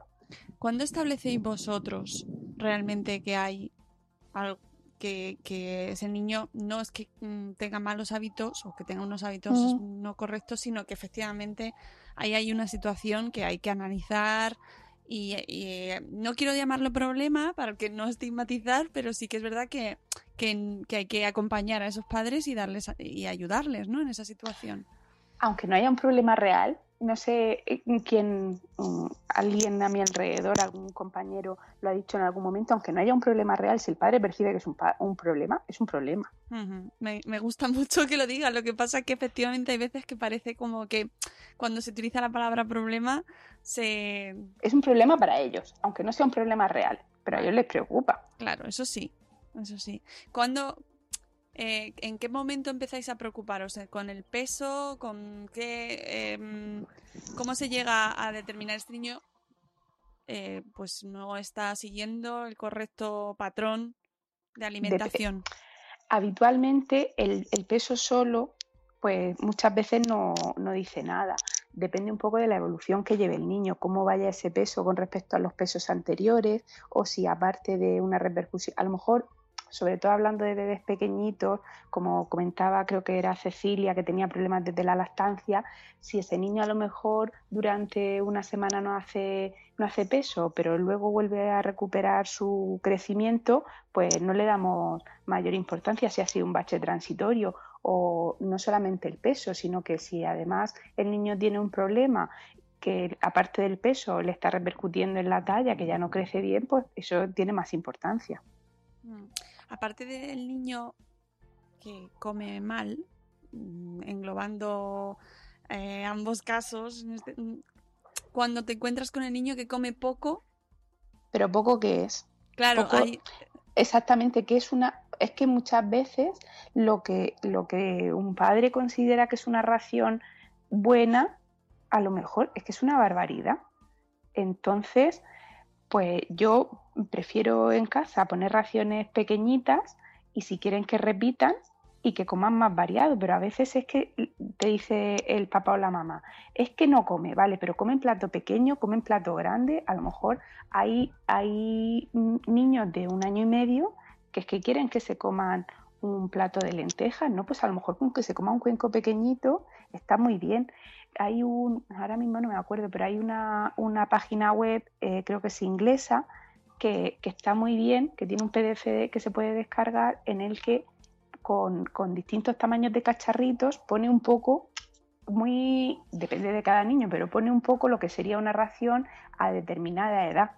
De, de- porque claro, decirlo en gramos, a un padre los gramos le dan igual, tiene que ser pues tamaño mm, cacharrito de, de no sé qué, o tamaño cacharrito de no sé cuántos, pero, pero que sea una cosa un poco más visual y está muy bien porque indica un poco a cada edad lo que sería una ración recomendada, que no, que luego depende de lo que hemos dicho de, cada niño individual. claro, la, la web la tienes en tu blog, se llama First Steps Nutrition. Eso, ¿ves? y eh, efectivamente tiene un documento sobre raciones recomendables para niños de 1 a 4 años. Es Eso. cierto que si el peso no nos va orientando porque no hay una evolución positiva o es muy lenta y las raciones, o sea, lo único que tenemos para orientarnos son las raciones. Es decir, entiendo que genera ansiedad en ocasiones, muchas ocasiones a los padres, el tema de come poco, po- come poca cantidad y encima no coge peso, ¿no? No coge suficiente peso. Sí, pero, pero luego eh, eh, es que hay muchos niños, es que luego hay otros niños que comen poca cantidad, pero tú lo ves que, que va ganando su peso. Entonces, es que tenemos el caso extremo de Cecilia y Susana y por suerte la mayoría de niños es que no se cumplen lo que el padre consideraría que su niño tiene que comer y aún así, aunque lo veas que van bien de peso, a los padres les genera mucha angustia, porque lo de los percentiles, ¿por qué percentil va de peso? Es como una cosa, da igual, el percentil normal es el 50, ¿no? El percentil normal es entre el 3 y el 97, porque esto es una cosa estadística. Y hay padres que el otro día venía también un, un nene que no tiene un año y la abuela estaba preocupada por el peso, pero estaba en un percentil 25, que es normal, pero a ella le gustaría verlo un poco más y ese niño comía poquito pero para mí no era poquito, pero para ella sí y para ella iba mal de peso porque estaba en un percentil 25, pero para mí va bien porque siempre ha tenido ese percentil. Entonces, está claro que hay niños patológicos, como son estos dos niños, y hay niños que realmente son patológicos, pero la mayoría de veces es que yo creo que estamos quizá demasiado obsesionados por el peso de nuestros niños y por las cantidades, y, se nos olvida que lo importante es que, es que coman bien, es que yo he tenido niños que han sido de estos niños que además nacieron con un peso bajito, que han ido comiendo poquito en los primeros años de vida y que al final porque las madres, o sea, las madres porque comieran, pues le, le tengo una mamá que porque comiera le ponía quechua absolutamente a todo. Y ahora el niño tiene seis años y lo hemos incluido en el programa de seguimiento de obesidad y ahora estamos quitando el quechua. Entonces, al final, lo decía, no sé si era Cecilia o Susana, que al final, de repente un día, llega tu niño y dice que come, y claro, esa madre que ha estado tantos años pasándolo mal, se le saltan las lágrimas, pero al final todos los niños comen. Pero no sé cuál de las dos era también, creo que era Cecilia, que me gustó mucho porque ella, aunque obviamente pues ha pasado mal y ha tenido que hacer su, que contaba lo de la tablet y no sé qué, pero, pero le han enseñado a comer bien y al final acaba comiendo más cantidad, pero ese niño tiene unos buenos hábitos. Claro, si, lo si, lo si le has estado dando durante mucho tiempo, no sé si me explico bien, pero si le has estado, eh, porque coma, que, coma cualquier costa, algo, lo que sea, pues al final, no sé, al final vienen los problemas. Entonces, Matilde, para sentar bien buenas bases, ¿qué es lo que nos tiene que preocupar como padres en la alimentación de nuestros hijos? Y sobre todo cuando son tan pequeñitos que no hablan por ellos mismos, sobre todo, ¿no? Esas, esas primeras edades que no sabemos si... Sí que, sí que ellos nos hacen saber que no tienen más hambre, eso nos queda claro. Pero ¿cómo nos orientamos nosotros? Eh, independientemente de los percentiles, que ya nos has dejado claro que muchas veces nos, nos obsesionamos con los percentiles? Pues el, guiar un poco, efectivamente te tienes que guiar por el hambre, por otra cosa no te tienes que guiar. Si te genera duda de si es cierto que está comiendo poco, hay niños que comen, que comen poquito, pues consultas con tu pediatra, que lo lógico es que lo pesa lo mide, le haga su encuesta dietética y, y en los pequeñitos, por ejemplo, como tú dices, habitualmente sí que manejamos más las cantidades medidas, porque sabemos que de leche de biberón se toma tanto o del, o del puré pues toma aproximadamente tanto. Entonces, un poco con eso sí que nos podemos guiar. Eh, ya ves que en, los botes vienen habitualmente, cuando compras eh, tarritos industriales, vienen cantidades aproximadas, pero eso depende de, depende de cada niño. Bueno, y que son raciones grandes también, ¿eh? Sí, sí, sí, sí, por eso, pero que eso es la un poco lo, lo estándar, lo recomendado, pero esto es igual que, que en los mayores. La ración recomendada puede ser tal, pero el niño tiene su apetito individual. Sobre todo lo importante es que no coman a cualquier costa. Que tienen que comer, sí, pero hay que enseñarles a comer bien, porque hay una eh, hay una cosa que se llama los mil primeros días de vida, que es muy importante. Durante esos primeros años de vida le estamos enseñando al niño muchísimas cosas y estamos programando lo que va a ser de mayor. Entonces es importante que durante esos primeros años de vida se acostumbren a comer bien, a comer bien de, calidad.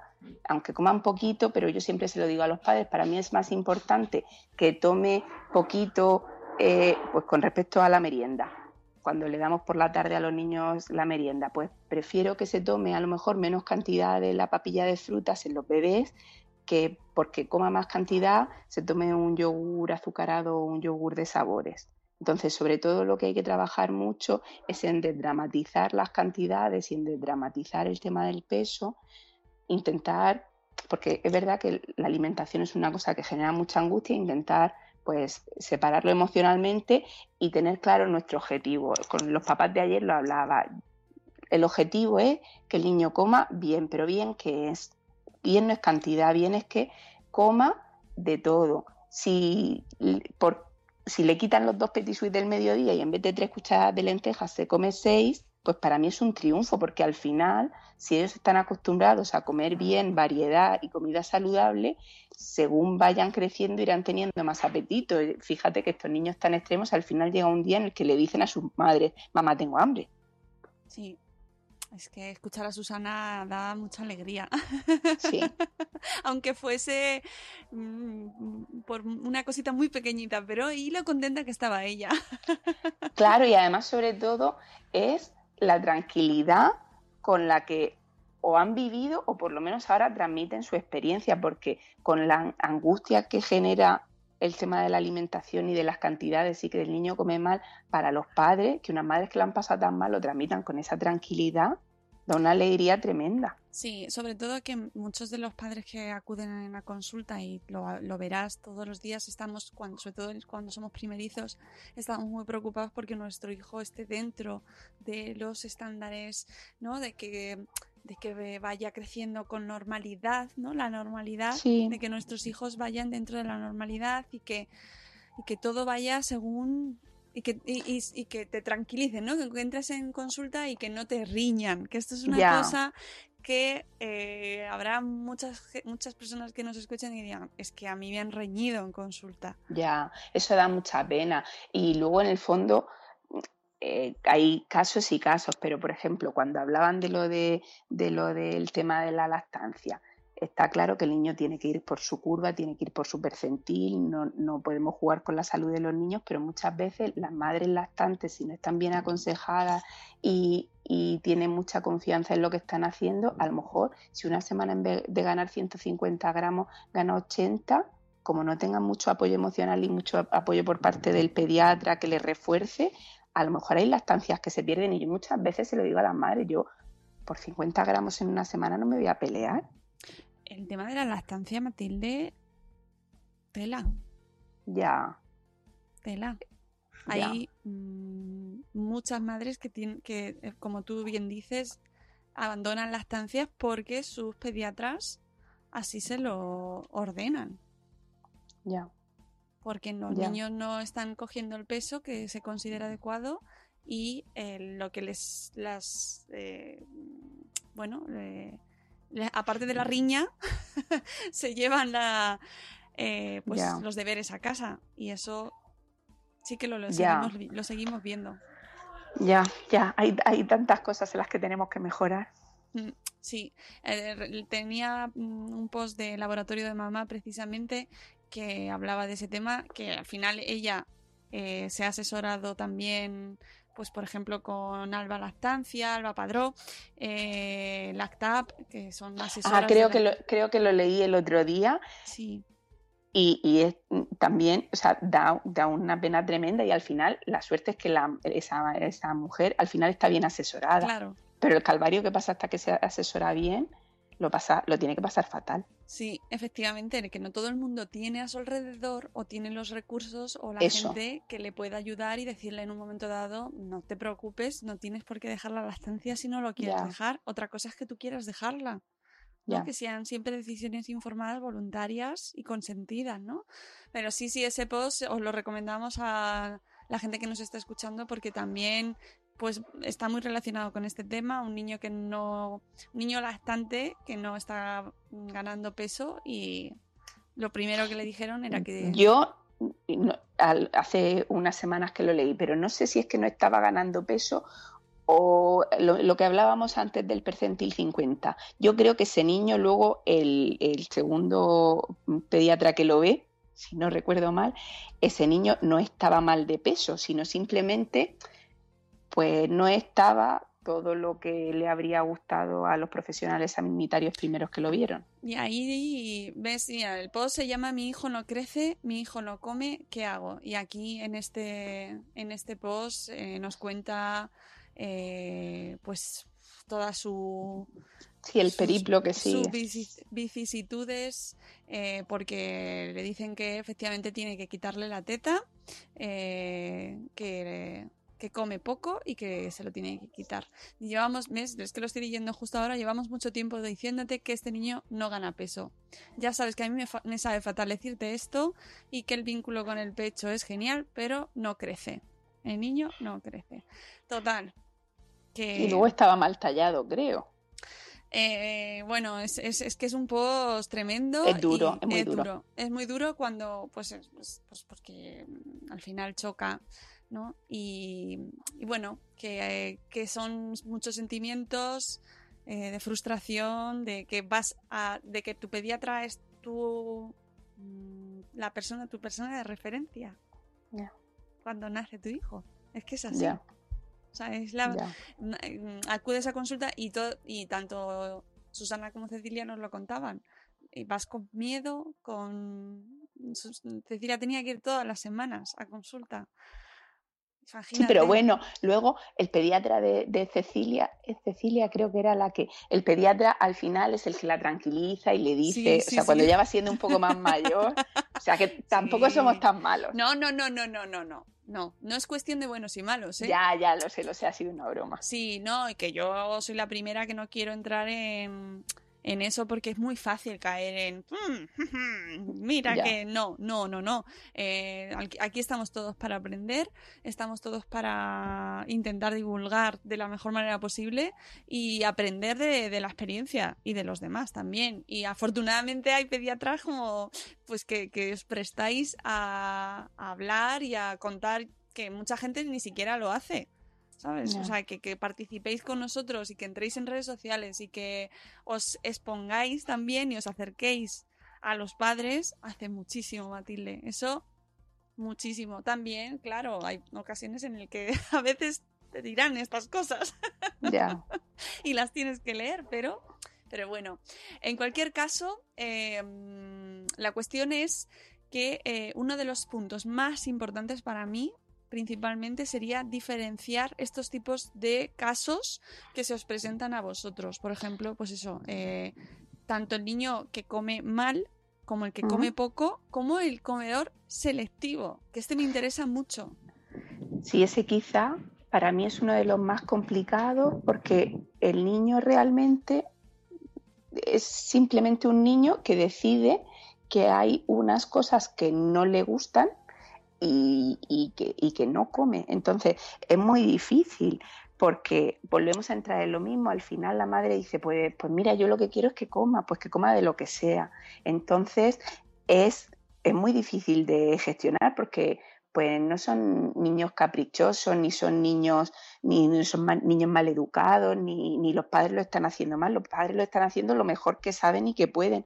Pero es cierto que hay niños que yo tengo una niña en consulta que comía bien y de repente un día decidió que había determinadas cosas que, que no comía. Entonces hay que llevar cuidado con los niños selectivos, la mayoría son niños normales, pero cuando asocian además son niños tremendamente selectivos y además asocian otros problemas del desarrollo, pues hay que estar con las orejas un poco en alto para ver que no haya ningún problema asociado, pero luego hay niños selectivos que no, que no les pasa nada, sino que simplemente pues un día deciden, yo de pequeña tuve un tiempo que decía que a mí, el- que yo no comía tomate y de repente un día lo vuelves a probar y, y- y no pasa nada, el tomate está bueno y yo como tomate, pero, pero que sí son niños que, que deciden que hay determinadas, determinados alimentos o grupos de alimentos que no comen. Entonces, pues obviamente no lo vas a obligar ni, ni te vas a pelear con ellos, pero como padre tienes que tener muy claro cuál es tu objetivo. Tu, tu objetivo es que el niño coma saludable. Si decide que no quiere comer tomate, pero toma de otro espectro muy amplio de, de hortalizas o de verduras, pues no hay ningún problema que no coma tomate. Pero claro, si el niño decide que no come nada, absolutamente ninguna fruta, ni nada, ninguna eh, hortaliza, ninguna verdura, pues, pues entonces, claro, ya se restringen grupos de alimentos que son muy importantes. Efectivamente. Y, hombre, si llega al extremo, pues peor aún. Que todos pasan por rachas, ¿eh? Esto Sí, también sí. lo han hablado nuestras amigas. Y, y- y el tema de que sea contagioso también me parece muy curioso, porque creo que es cierto que los niños se pegan los... Los, los buenos y los malos hábitos. Sí, sí, señor. Y cuando llegan al comedor, que también es un tema eh, muy interesante el tema del comedor. Prefiero no hablar del tema de los comedores escolares. Uy, aquí hay, aquí hay tema. Sí, hay mucho. Prefiero no hablar. Otro día, otro día. Vale, pues otro día tratamos el tema. Ya nos has dejado. Habrá que hablar del tema del No, no, escolar. por Dios. Bueno, eh, independientemente de eso, es cierto que los hábitos se pegan, tanto los buenos como los males, como los malos. Y mm, quería así que mm, nos dieses consejos para, porque pues eso, seguro que nos están escuchando padres y madres que están, ah, vale, sí, sí, me parece fenomenal, ya sabemos cuál es este tipo, cuál es el otro. ¿Y yo qué hago? Porque mi hijo mm, come poco o come mal para lo que yo considero, porque efectivamente eh, estamos angu- angustiados en casa, agobiados. Lo que tú decías, sen- sentimos que tenemos un problema. ¿Qué consejos, aparte de ir a la consulta del pediatra también, Eso. qué consejos les darías eh, para que lo, bueno, para que lo afronten de una mejor manera? Primero, efectivamente, ir a la consulta del pediatra o de alguien que te asesore y que primero sepamos el tipo de niño que es, porque si es un niño mal comedor, pues obviamente habrá que cambiar hábitos. Si es un niño que come poco, habrá que asumir que el niño come poco. Y si es un niño, pero come variado, no hay ningún problema. Y si es un niño selectivo, pues tendremos que trabajar en, en intentar ampliar la horquilla de, de alimentos que, que come. Consejos, sobre todo, lo primero, tener claro cuál es nuestro objetivo. El objetivo no puede ser que el niño coma. El objetivo tiene que ser que el niño coma saludable. Eso es lo primero y eso es lo que tenemos que perseguir. Luego es súper importante ponerse una coraza, un impermeable, un lo que sea, porque efectivamente todo el mundo va a opinar a nuestro alrededor, si el peso, si come mejor, si come peor, porque todos en el fondo, aparte de que queremos que nuestro hijo esté sano, queremos un niño que coma y que duerma, porque eso pues da pocos quebraderos de cabeza. Entonces, si no come, pues es posible que haya comentarios negativos a nuestro alrededor. Entonces, es muy importante eso, un, buen chubasquero, una buena coraza, porque nos tiene que dar igual lo que digan los demás y no tenemos que permitir que nadie cuestione nuestra forma de criar nuestros hijos y, y- y lo están haciendo los padres lo mejor que saben y que pueden y hay que apoyarlos en eso. Y, y luego yo muchas veces eh, no es nada ni feminista ni machista, pero es cierto que, muchas veces las que se encargan de, darle de comer a los niños son las mamás. Y yo alguna vez lo he dicho, bueno, si la mamá le supone un problema emocional muy importante porque todos los días a la hora de comer y a la hora de cenar se tiene que enfrentar al tema de la comida, pues si el papá está por la noche, que le dé el papá de cenar, o los fines de semana que se encargue el padre o la abuela, porque supone para el- la persona que se encarga de cuidador principal a la hora de comer, supone un descanso, no tener que enfrentarse emocionalmente a esa batalla del día a día de, de- darle de comer, que, que ahí tiene una descarga importante. Y luego hay, hay muchos libros, hablábamos del de Julio Basurto, el de Carlos González, son libros que pues tratan mucho el tema y- y hacen ver las cosas de manera diferente. Ahora mismo, aunque es cierto que decían ellas del mal comentario de en España no se muere ningún niño de hambre, está claro que en España no se muere ningún niño de hambre. Y el problema que tenemos es el problema inverso, es el problema de la obesidad. Entonces, por eso es muy importante, y repito muchas veces aquí, y se lo repito a los padres en la consulta, que el objetivo que tiene que ser que el niño coma sano, porque al final va a comer, pero si el niño tiene unos buenos hábitos alimenticios, comerá bien. Si el niño tiene malos hábitos, el día que coma, pues se le abrirá el apetito y comerá mal. Y un tema que queda ahí al final del post, mm, que nos dices, ¿dónde quedan las medicinas para las ganas de comer y las vitaminas para el niño mal comedor?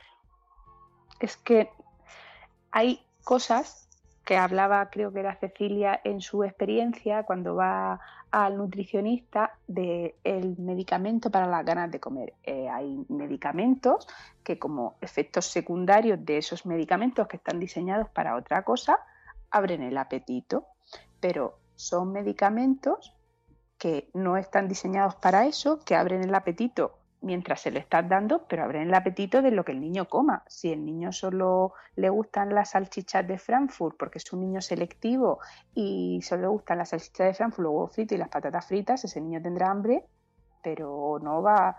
Yo intento decírselo a la madre, no, nadie ha diseñado una vitamina ni una medicina para abrirle el apetito de las cosas que no le gustan. Le va a abrir el apetito de lo que, de lo que a él le guste. Entonces, funcionan pues sí, funcionan de manera transitoria, no se deben dar durante temporadas largas y actúan a nivel del centro del apetito del sistema nervioso central. Entonces, pues no es lo más recomendable. Si no haces una intervención a nivel conductual, pues no vale para nada. Eso por el tema de las vitaminas y las cosas para abrir el apetito, con lo cual yo es que no lo uso nunca. Y luego lo de los suplementos, pues tipo Pediasure y todo eso, eh, no vale para nada. No queremos que el niño engorde, no son cerditos, queremos que el niño aprenda a comer.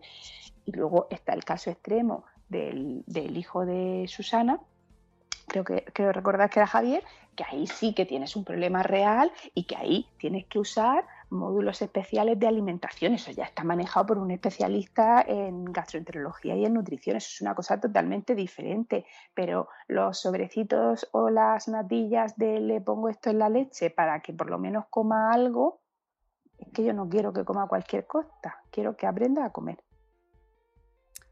Pues ha quedado claro, yo creo. Yo creo que ha quedado claro. Ojo, que también estaba pensando cuando hablabas que también hay niños que son mal comedores, que comen poco y que son selectivos. Claro, claro, no, estos no son compartimentos estancos. Luego, cada niño, pues efectivamente se puede, se pueden mezclar. Habitualmente, el que come mal suele ser un niño selectivo, porque a los niños, si tú les dejases comer lo que ellos quisieran, pues lo lógico es que todos acabasen comiendo alimentos procesados, azucarados, porque es lo más llamativo. Entonces se suele juntar, obviamente, el niño selectivo solo no suele estar, suele ser niño selectivo que come mal, porque como lo que le, le gusta son poquitas cosas, pues cuando el niño dice que tiene hambre, el padre le ofrece, sea la hora que sea, lo que le gusta, porque, porque le genera mucha angustia y quiere que coma a la hora que sea y lo que sea ya para cerrar, eh, también tranquilizar que hay muchas ocasiones en las que parece que hemos sido los padres los que hemos hecho algo para que los niños tengan ese, bueno, pues que coman poco, coman mal o coman selectivo. Y es que... Mm, Son así. Son así.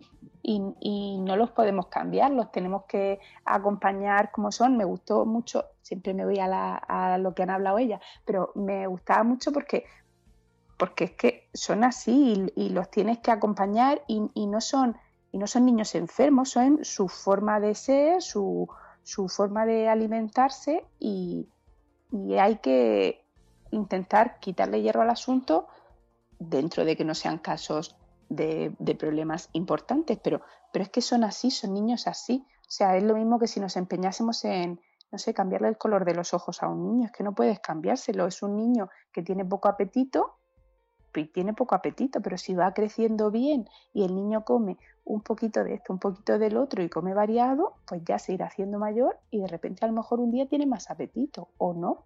Y es una persona que toda su vida va a comer poco, pues no pasa nada. Si está sano. Efectivamente, eso yo quería terminar con ese mensaje de tranquilidad. Sí. Eso, para que para que quede mensaje positivo, sobre todo, y que y ya habéis visto las, tanto en los testimonios de Cecilia como en el de Susana, hay luz. Al final.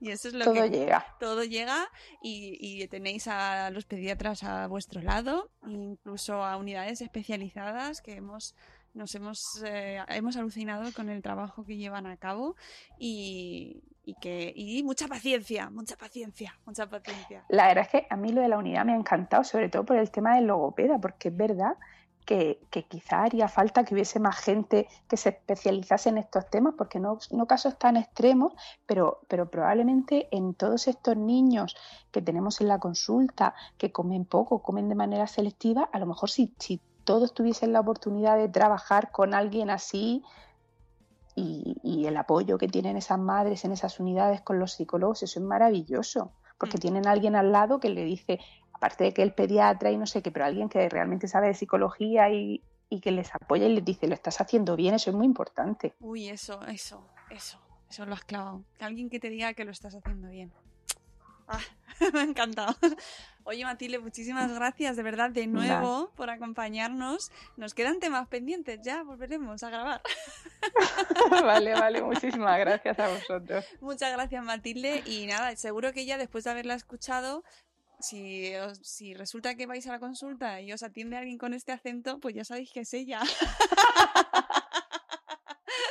Matilde de Pediatra 2.0, muchísimas gracias por acompañarnos un día más aquí, en este caso, en este especial sobre niños que comen poco regular, tirando a mal, en fin, que, que sufrimos un poco con ellos.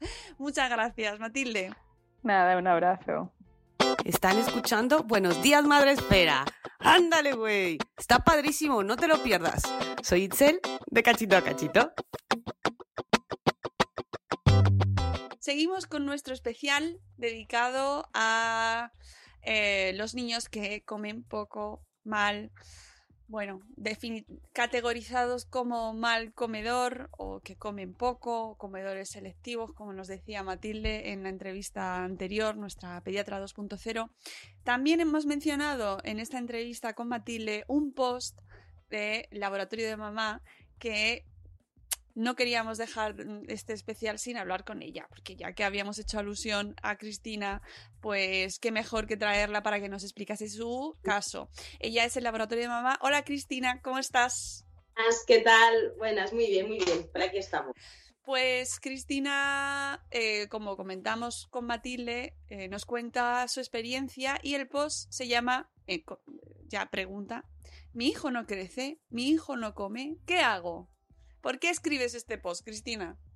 Pues mira, escribo este post porque cada vez que voy al pediatra con mi segundo hijo es un suplicio. Es un suplicio, porque eh, nada más ya tengo miedo que lo pesen y que lo midan, porque siempre es como este niño no crece, este niño se sale de la curva, este niño está estancado, a este niño hay que darle más comida. eh, y entonces ya la última vez, que ahora tiene 15 meses, ya no pude soportarlo más porque ya no fue solo eso, sino que además empezaron con el quitarle la teta, tienes que darle suplementos, hay que darle un estimulante del apetito y ya dije no puedo más. Y escribí el post como para vomitar y, y- y- y quitarme un poco esta tensión, porque de verdad es que en serio me da, me da pavor ir al, al pediatra. O sea, horrores. Mm, horrores. he- hemos escuchado los testimonios de, de Cecilia, de Susana. Eh, en tu caso, mm, ¿esta situación la vives desde que nació tu hijo? Sí, eh, de hecho, mi hijo es, bueno, es el segundo, como, digo. La mayor al nacer pesó 3 kilos 500 y él pesó 3 kilos. Claro, ya empezamos ahí. Es ya, ¿cómo puede ser que la niña, siendo niña, sea más grande de peso y el niño más pequeño? Bueno, no pasa nada, acaba de nacer, se me retrasó dos semanas. También era en plan, pues si se ha retrasado, con lo cual tenía que además ser más grande. Pero bueno, total, que ya en el segundo mes me dijeron, uy, es que va pequeñín. Porque claro, comparaban con la hermana y decían, claro, es que ella aquí ya va 3 centímetros más y él va como de peso más bajo, tal, no sé qué. A los cinco meses ya me quisieron meter cereales. Yo mm, me negué y entonces ahí empecé también a hablar con Alba Padró para buscar un pediatra que me apoyase en la lactancia y que, y que no me estresase, porque era lo último que necesitaba. Y entonces ahí conocí a Mariano Olivero, que lo cito en el post también, y, bueno, fui a verle y él siempre me ha dado la parte de calma. Es decir, yo iba al CAP a vacunar al niño, me entraba en estrés y dos días después me iba a ver a Mariano para que él me tranquilizase. Para que me dijese, no pasa nada, está todo bien, no hagas caso, tú sigue que lo estás haciendo bien, ¿no? Y entonces era como, "Ay, vale. Y yo además, de hecho, voy a las consultas y ya le digo, mira, Mariano, vengo a verte más por mí que por el niño. o sea, porque sé que él está bien, ¿no? Eh, porque aparte es un niño que siempre ha sido muy delgadito, de altura no es muy grande, pero es que también hay que ver que su padre era el más bajito de la clase, siempre. O sea, a Javi eh, eh, sus compañeros le sacaban una cabeza, siempre. O sea, hasta que, bueno, pues dio el cambio y creció y ahora mide unos 70, tampoco es que sea un hombre muy alto. Yo mido unos 63, o sea, el patrón ya viene pequeñito, ¿no? Podemos esperar que el niño sea gigante, ¿no? Pero claro, como las, los percentiles de niña son diferentes que los de niño, por algún motivo en especial, él tenía que ser más alto que su hermana. Perdón, es que lo tengo aquí. Nada, pintado. nada, le saludamos desde aquí. Eh, pues, por, por un motivo de percentiles, él tiene que ser más alto que su hermana por narices. Y entonces, claro, eso es pues, pues un estrés. Pues un estrés. Entonces, no, yo me- no sé qué te iba a decir. Sí, Nada, que- eso. que- Dime, dime. Que, que a todo esto, tu hijo de salud general, ¿cómo está? Perfecto. O sea, mira, tiene 15 meses y en 15 meses se ha puesto malo tres veces. O sea, es un niño que está perfecto, que no para quieto. Eso sí que es verdad. Mira, bueno, aquí lo tenéis. A mi pequeñín. está malito y es una de esas, esta tercera vez que coge fiebre, pobrecito. Bueno, él está perfecto. Lo que pasa es que es un niño que, eso, como es tan chiquitito, siempre ha tenido mucha facilidad de movimiento.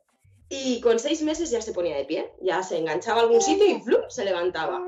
Eh, con 10 meses ya empezó a caminar y ahora con 15 meses corre, pero es que corre de verdad, o sea, anda corriendo detrás de su hermana. Claro, es un niño que además mm, no le gusta mucho la carne, come carne, pero le cuesta un poquito, pero la fruta le vuelve loco. La fruta y las verduras, mm, vamos, o sea, te repite lo que quieras. O sea, que Eh, de- comer, come. comer come, comer come, pero come lo que a él le gusta. O sea, a mí me decían, dale papilla de cereales. Cuando empezamos a dar papillas, eh, me decían, tienes que dar la papilla de cereales por la noche, porque si se la das por la noche, no se va a despertar y además por la noche como que le va a hinchar más. Yo le intentaba dar una papilla de cereales y el niño... Eso, no lo- eso nos lo dicen mucho a las madres de, "Mm, ya verás, ahora va a dormir más. Eso es, Pues no no. es cierto. es cierto. No es cierto. Y aparte, bueno, eso es que el niño a la papilla de cereales es que no le gustaba nada. Y Alba empezó a decirme, no le des cereales hidrolizados de estos, dale arroz, dale cereales de verdad. ¿no? Pues que tampoco. Entonces, claro, los- no, los hidratos de carbono no es que le alucinen. Pero a él le pones una manzana, le pones un plátano, le pones una pera, le pones un kiwi, lo que sea. Y pues, se vuelve loco. O sea, además es que le dices la palabra fruta y ya es amam, amam, amam. Entonces, claro, pues un niño que se mueve mucho y que todo lo que come es verdura, fruta, pues claro, es un niño pues que no que no, que no engorda, que no engorda. Y con sus 15 meses pesa 8 kilos y poquito, y 300. Pero con la- eh, a diferencia de los casos que hemos escuchado antes, la actitud hacia la comida no es mm, de rechazo. No, no, no, no, no, no, no, no, no, no, no, no. Eso es no es de. "Uh", sí, no es de, uh, voy a tirar petardos, pero sí se interesa, sí, sí come, sí come. Y de hecho, ya te digo, la guardería, me imagino que además ahora, como se mueve más todavía la guardia, eh, están alucinando, porque me dicen, es que come un montón. El primer día que se quedó a comer, siendo la primera vez que va a la guardería, se comió dos platos de judías con patatas y cuatro croquetas de bacalao. Estamos hablando de un niño de 8 kilos 300. Con lo cual no podemos catalogarle como mal comedor. en este caso lo que está es que eh, tiene eh, peso catalogado como bajo, ¿no? Percentil bajo, percentil bajo. De hecho, él está en altura, es- en la altura está más o menos en el 48, la, la altura correcta, porque claro, la- cuando lo pesan, en el, en- lo miden en el CAP, no sé por qué, siempre se equivocan. Y en, la- en el peso sí que está bajito, en el peso está, creo que me dijeron en el 8 más o menos, percentil 8. Eh, pero entonces, una de las cosas que a mí me, impactó mucho es que en el CAP no le midieron la cabeza. Entonces ya me dijeron, es que está fuera del percentil, es que tienes que darle pediasure, es que tienes que darle un estimulante del apetito. Y cuando yo lo llevé a ver a Mariano, Mariano me dijo, no te han medido la cabeza. Dice, pero claro, ¿cómo van a saber si crece?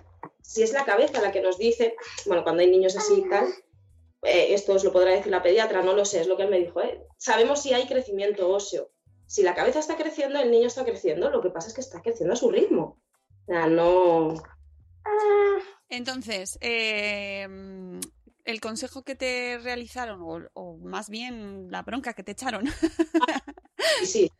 Bueno, entonces, en el, en el CAP, cuando, cuando lo midieron y lo pesaron, que por cierto, si leéis el post ya veis que, están, que me pesaron y me y midieron, le pesaron y le midieron mal, Me dijeron, se, se llevaron las manos a la cabeza y me dijeron, es que tienes que quitarle la teta. Claro, a todo esto yo estaba sentada dándole la teta en el carro.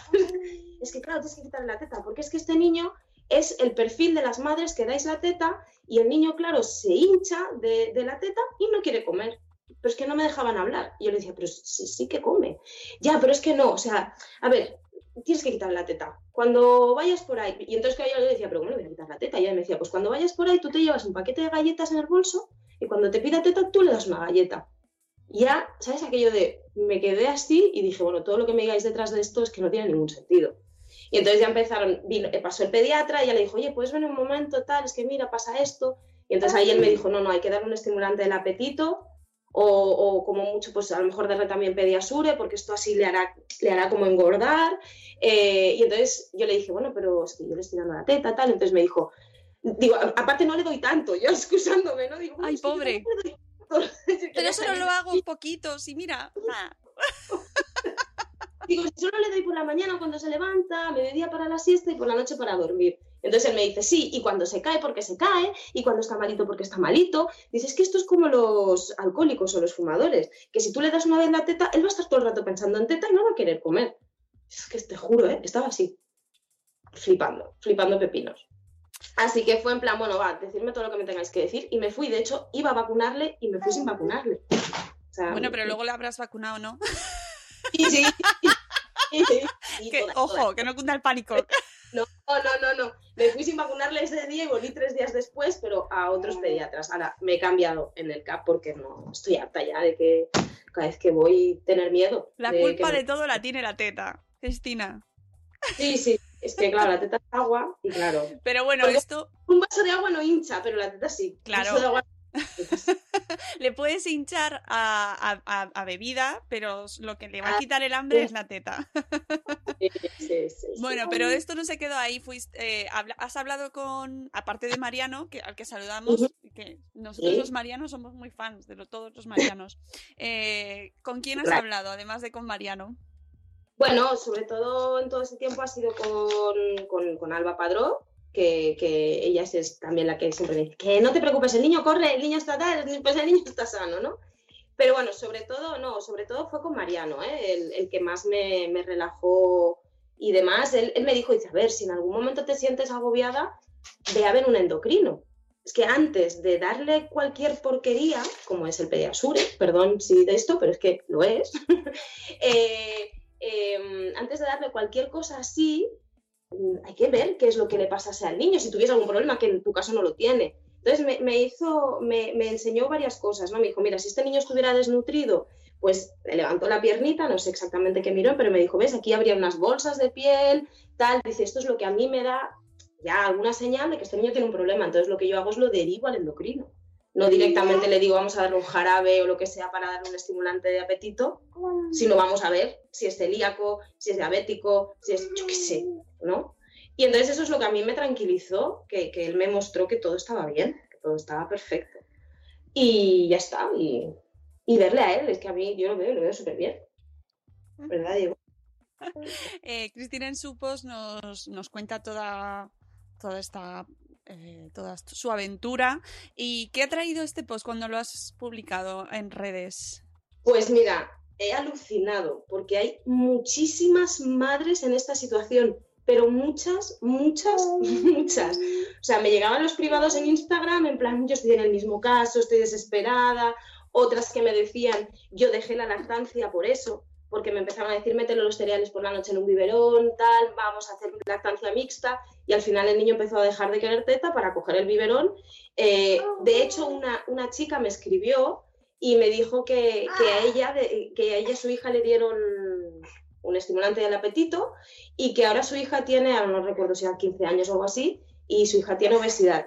Eh, ella relaciona y ella piensa que- que debe tener algo que ver. La endocrina le dice que no, no tengo ni idea, pero, pero ella me preguntaba, ¿tú sabes algo? Digo, "Pf, no, yo no sé nada, o sea, no tengo eh, información al respecto, pero quién sabe, ¿no? Dicen que los niños, bueno, hay estudios que los niños con la lactancia regulan, eh, aprenden a, a- a saber cuándo están llenos y cuándo ya no necesitan comer más. Si los volvemos locos y les damos cosas que hacen que su cerebro, lo- no sé cómo funciona bien bien, quiera comer más, les estamos trastocando esa parte, así que puede ser que sí que tenga algo que ver, no lo sé. Y, luego madres que me escribían y me decían que ya tienen hijos mayores y me decían, mira, pues a mí me estuvieron martirizando con mi hijo cuando era pequeño y ahora mi hijo tiene 13, 15 años, mide 1,60, 1,70 y pesa no sé cuántos kilos, como diciendo, pegó el estirón cuando hizo el cambio. Así que aluciné, de verdad. Yo se lo iba diciendo a, a mi marido, le iba diciendo, mira, un montón de gente que está igual. Entonces eso me da que pensar y, digo, no sé si es que hay niños muchos niños pequeños o es que no dejan de martirizarnos con el niño pequeño, el niño tiene que engordar, el niño tiene que crecer. No sé, no sé. La verdad es que con todo lo que hemos escuchado, pues sí que es verdad que hay casos en los que, como nos decía eh, Matilde en la entrevista con ella, hay- eran casos extremos y que realmente eh, necesitaban un seguimiento y luego hay casos en los que no está la... eh, pero bueno, eso en cualquier caso lo tiene que determinar el profesional. Y Claro, por eso yo en el post lo digo, ¿eh? al final siempre digo, o sea, este es mi caso y en mi caso mi hijo está perfecto, pero si tienes dudas no dejes de ir a un profesional, eso sí, que sea un profesional con dos de frente, por favor, por favor. Sí, eh, sí, le- sí, es que esto lo hablábamos antes con Matilde y, y- y bueno, nos vamos a quedar con, con buscar pues algo con lo que nosotros nos sintamos también eh, a gusto, conforme. Ella también es, eh, no es nada partidaria de utilizar suplementos ni, eh, ni buscar otro tipo de alternativas en casos que no sean muy extremos, como ya decíamos, y, y que vosotros os sintáis a gusto. ¿no? Y con Mm. vuestra elección, y que si queréis, en, en tu caso, estás, mm, has mantenido la lactancia, pues que tengáis claro que no suele ser que te está, te está pegando. ¡Ah, quiero! Claro, sácale una galleta, ¿sabes? Que, que intentéis mantener la lactancia siempre que se pueda, siempre Sí. que no haya.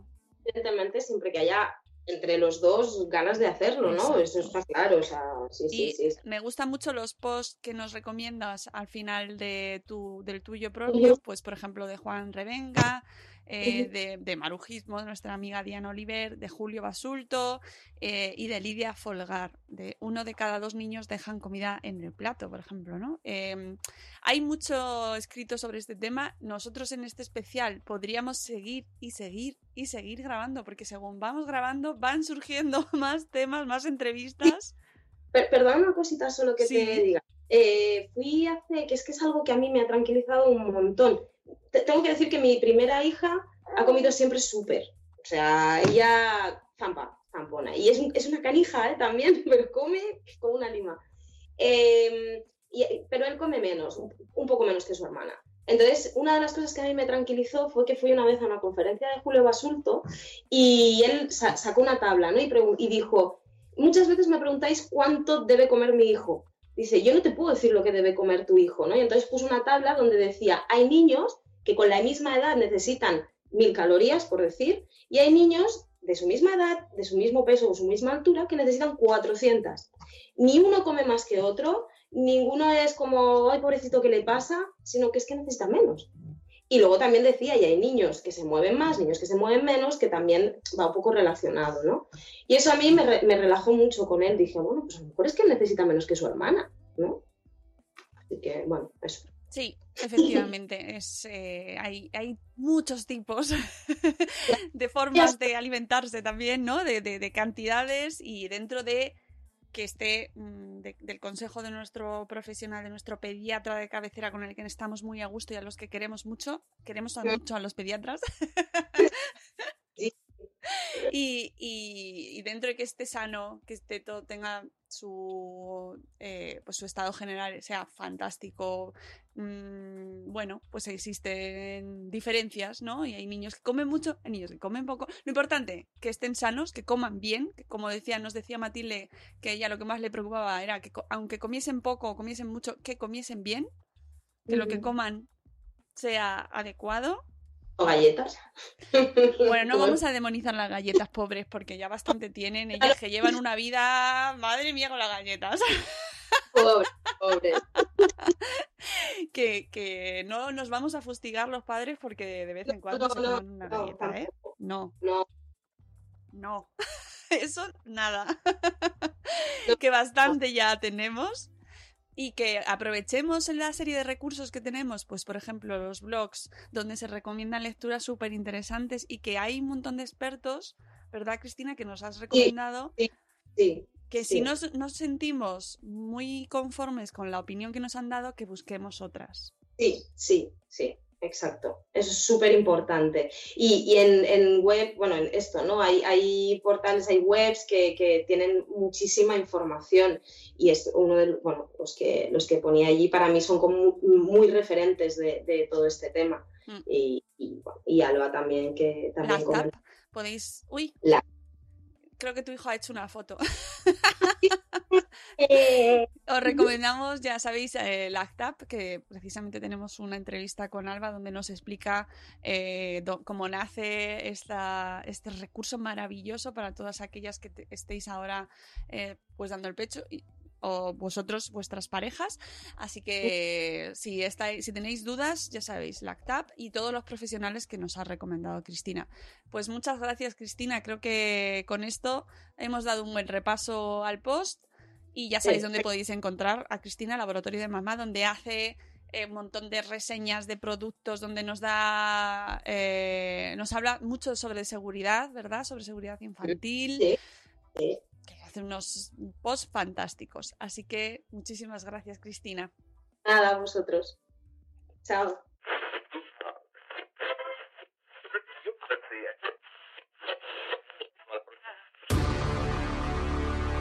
¿Qué tal, muchachos? Aquí Papá Vader.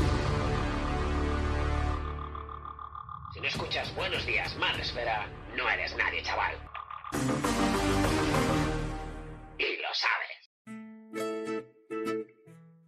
Llegamos al final de este especial, amigos y amigas. Espero que os haya resultado interesante.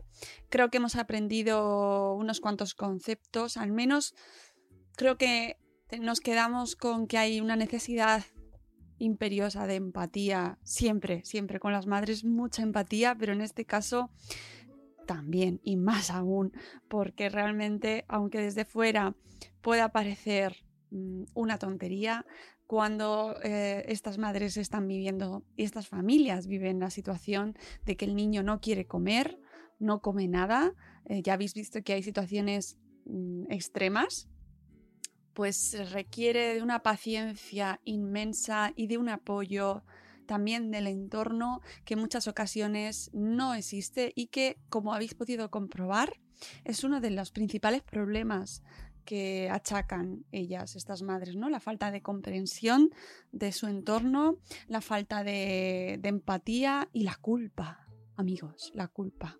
Que eso, lamentablemente, no va a venir nadie a, que nos, a quitárnoslo, ¿no? Tenemos que quitárnoslo nosotros. Pero bueno, dicho esto, cerramos este especial y os emplazo, eso sí, a que leáis la entrevista que ha hecho Diana Oliver a Montserrat Grael, que como os decía en la intro de este programa, es la jefa del servicio de psiquiatría del Hospital del Niño Jesús, donde existe esta unidad multidisciplinar, este equipo de profesionales multidisciplinares que tratan a estos niños con trastornos de la alimentación y que nos parece interesantísimo poder saber en qué consiste, cómo trabajan, qué niños acuden, cómo se, eh, cómo se envían a estos niños, desde dónde, ¿no? Eh, quiénes son los encargados de derivar a estos niños a esta unidad, eh, qué niños pueden acudir o por qué y cómo funciona para saber cómo los tratan, ¿vale? Os emplazo a nuestro blog, voy a poner, pondré el enlace en la descripción del programa para que podáis encontrarlo rápidamente, pero en cualquier caso en nuestra web en madresfera.com tendréis esta entrevista de Diana Oliver. Y con esto, amigos, nos despedimos, espero que os haya resultado interesante y nos escuchamos, ya sabéis, de lunes a viernes a las 7 y cuarto de la mañana en directo con un buen café y muchas ganas de empezar el día con alegría. Amigos, os queremos mucho. Adiós. ¡Hasta mañana! ¡Hasta mañana!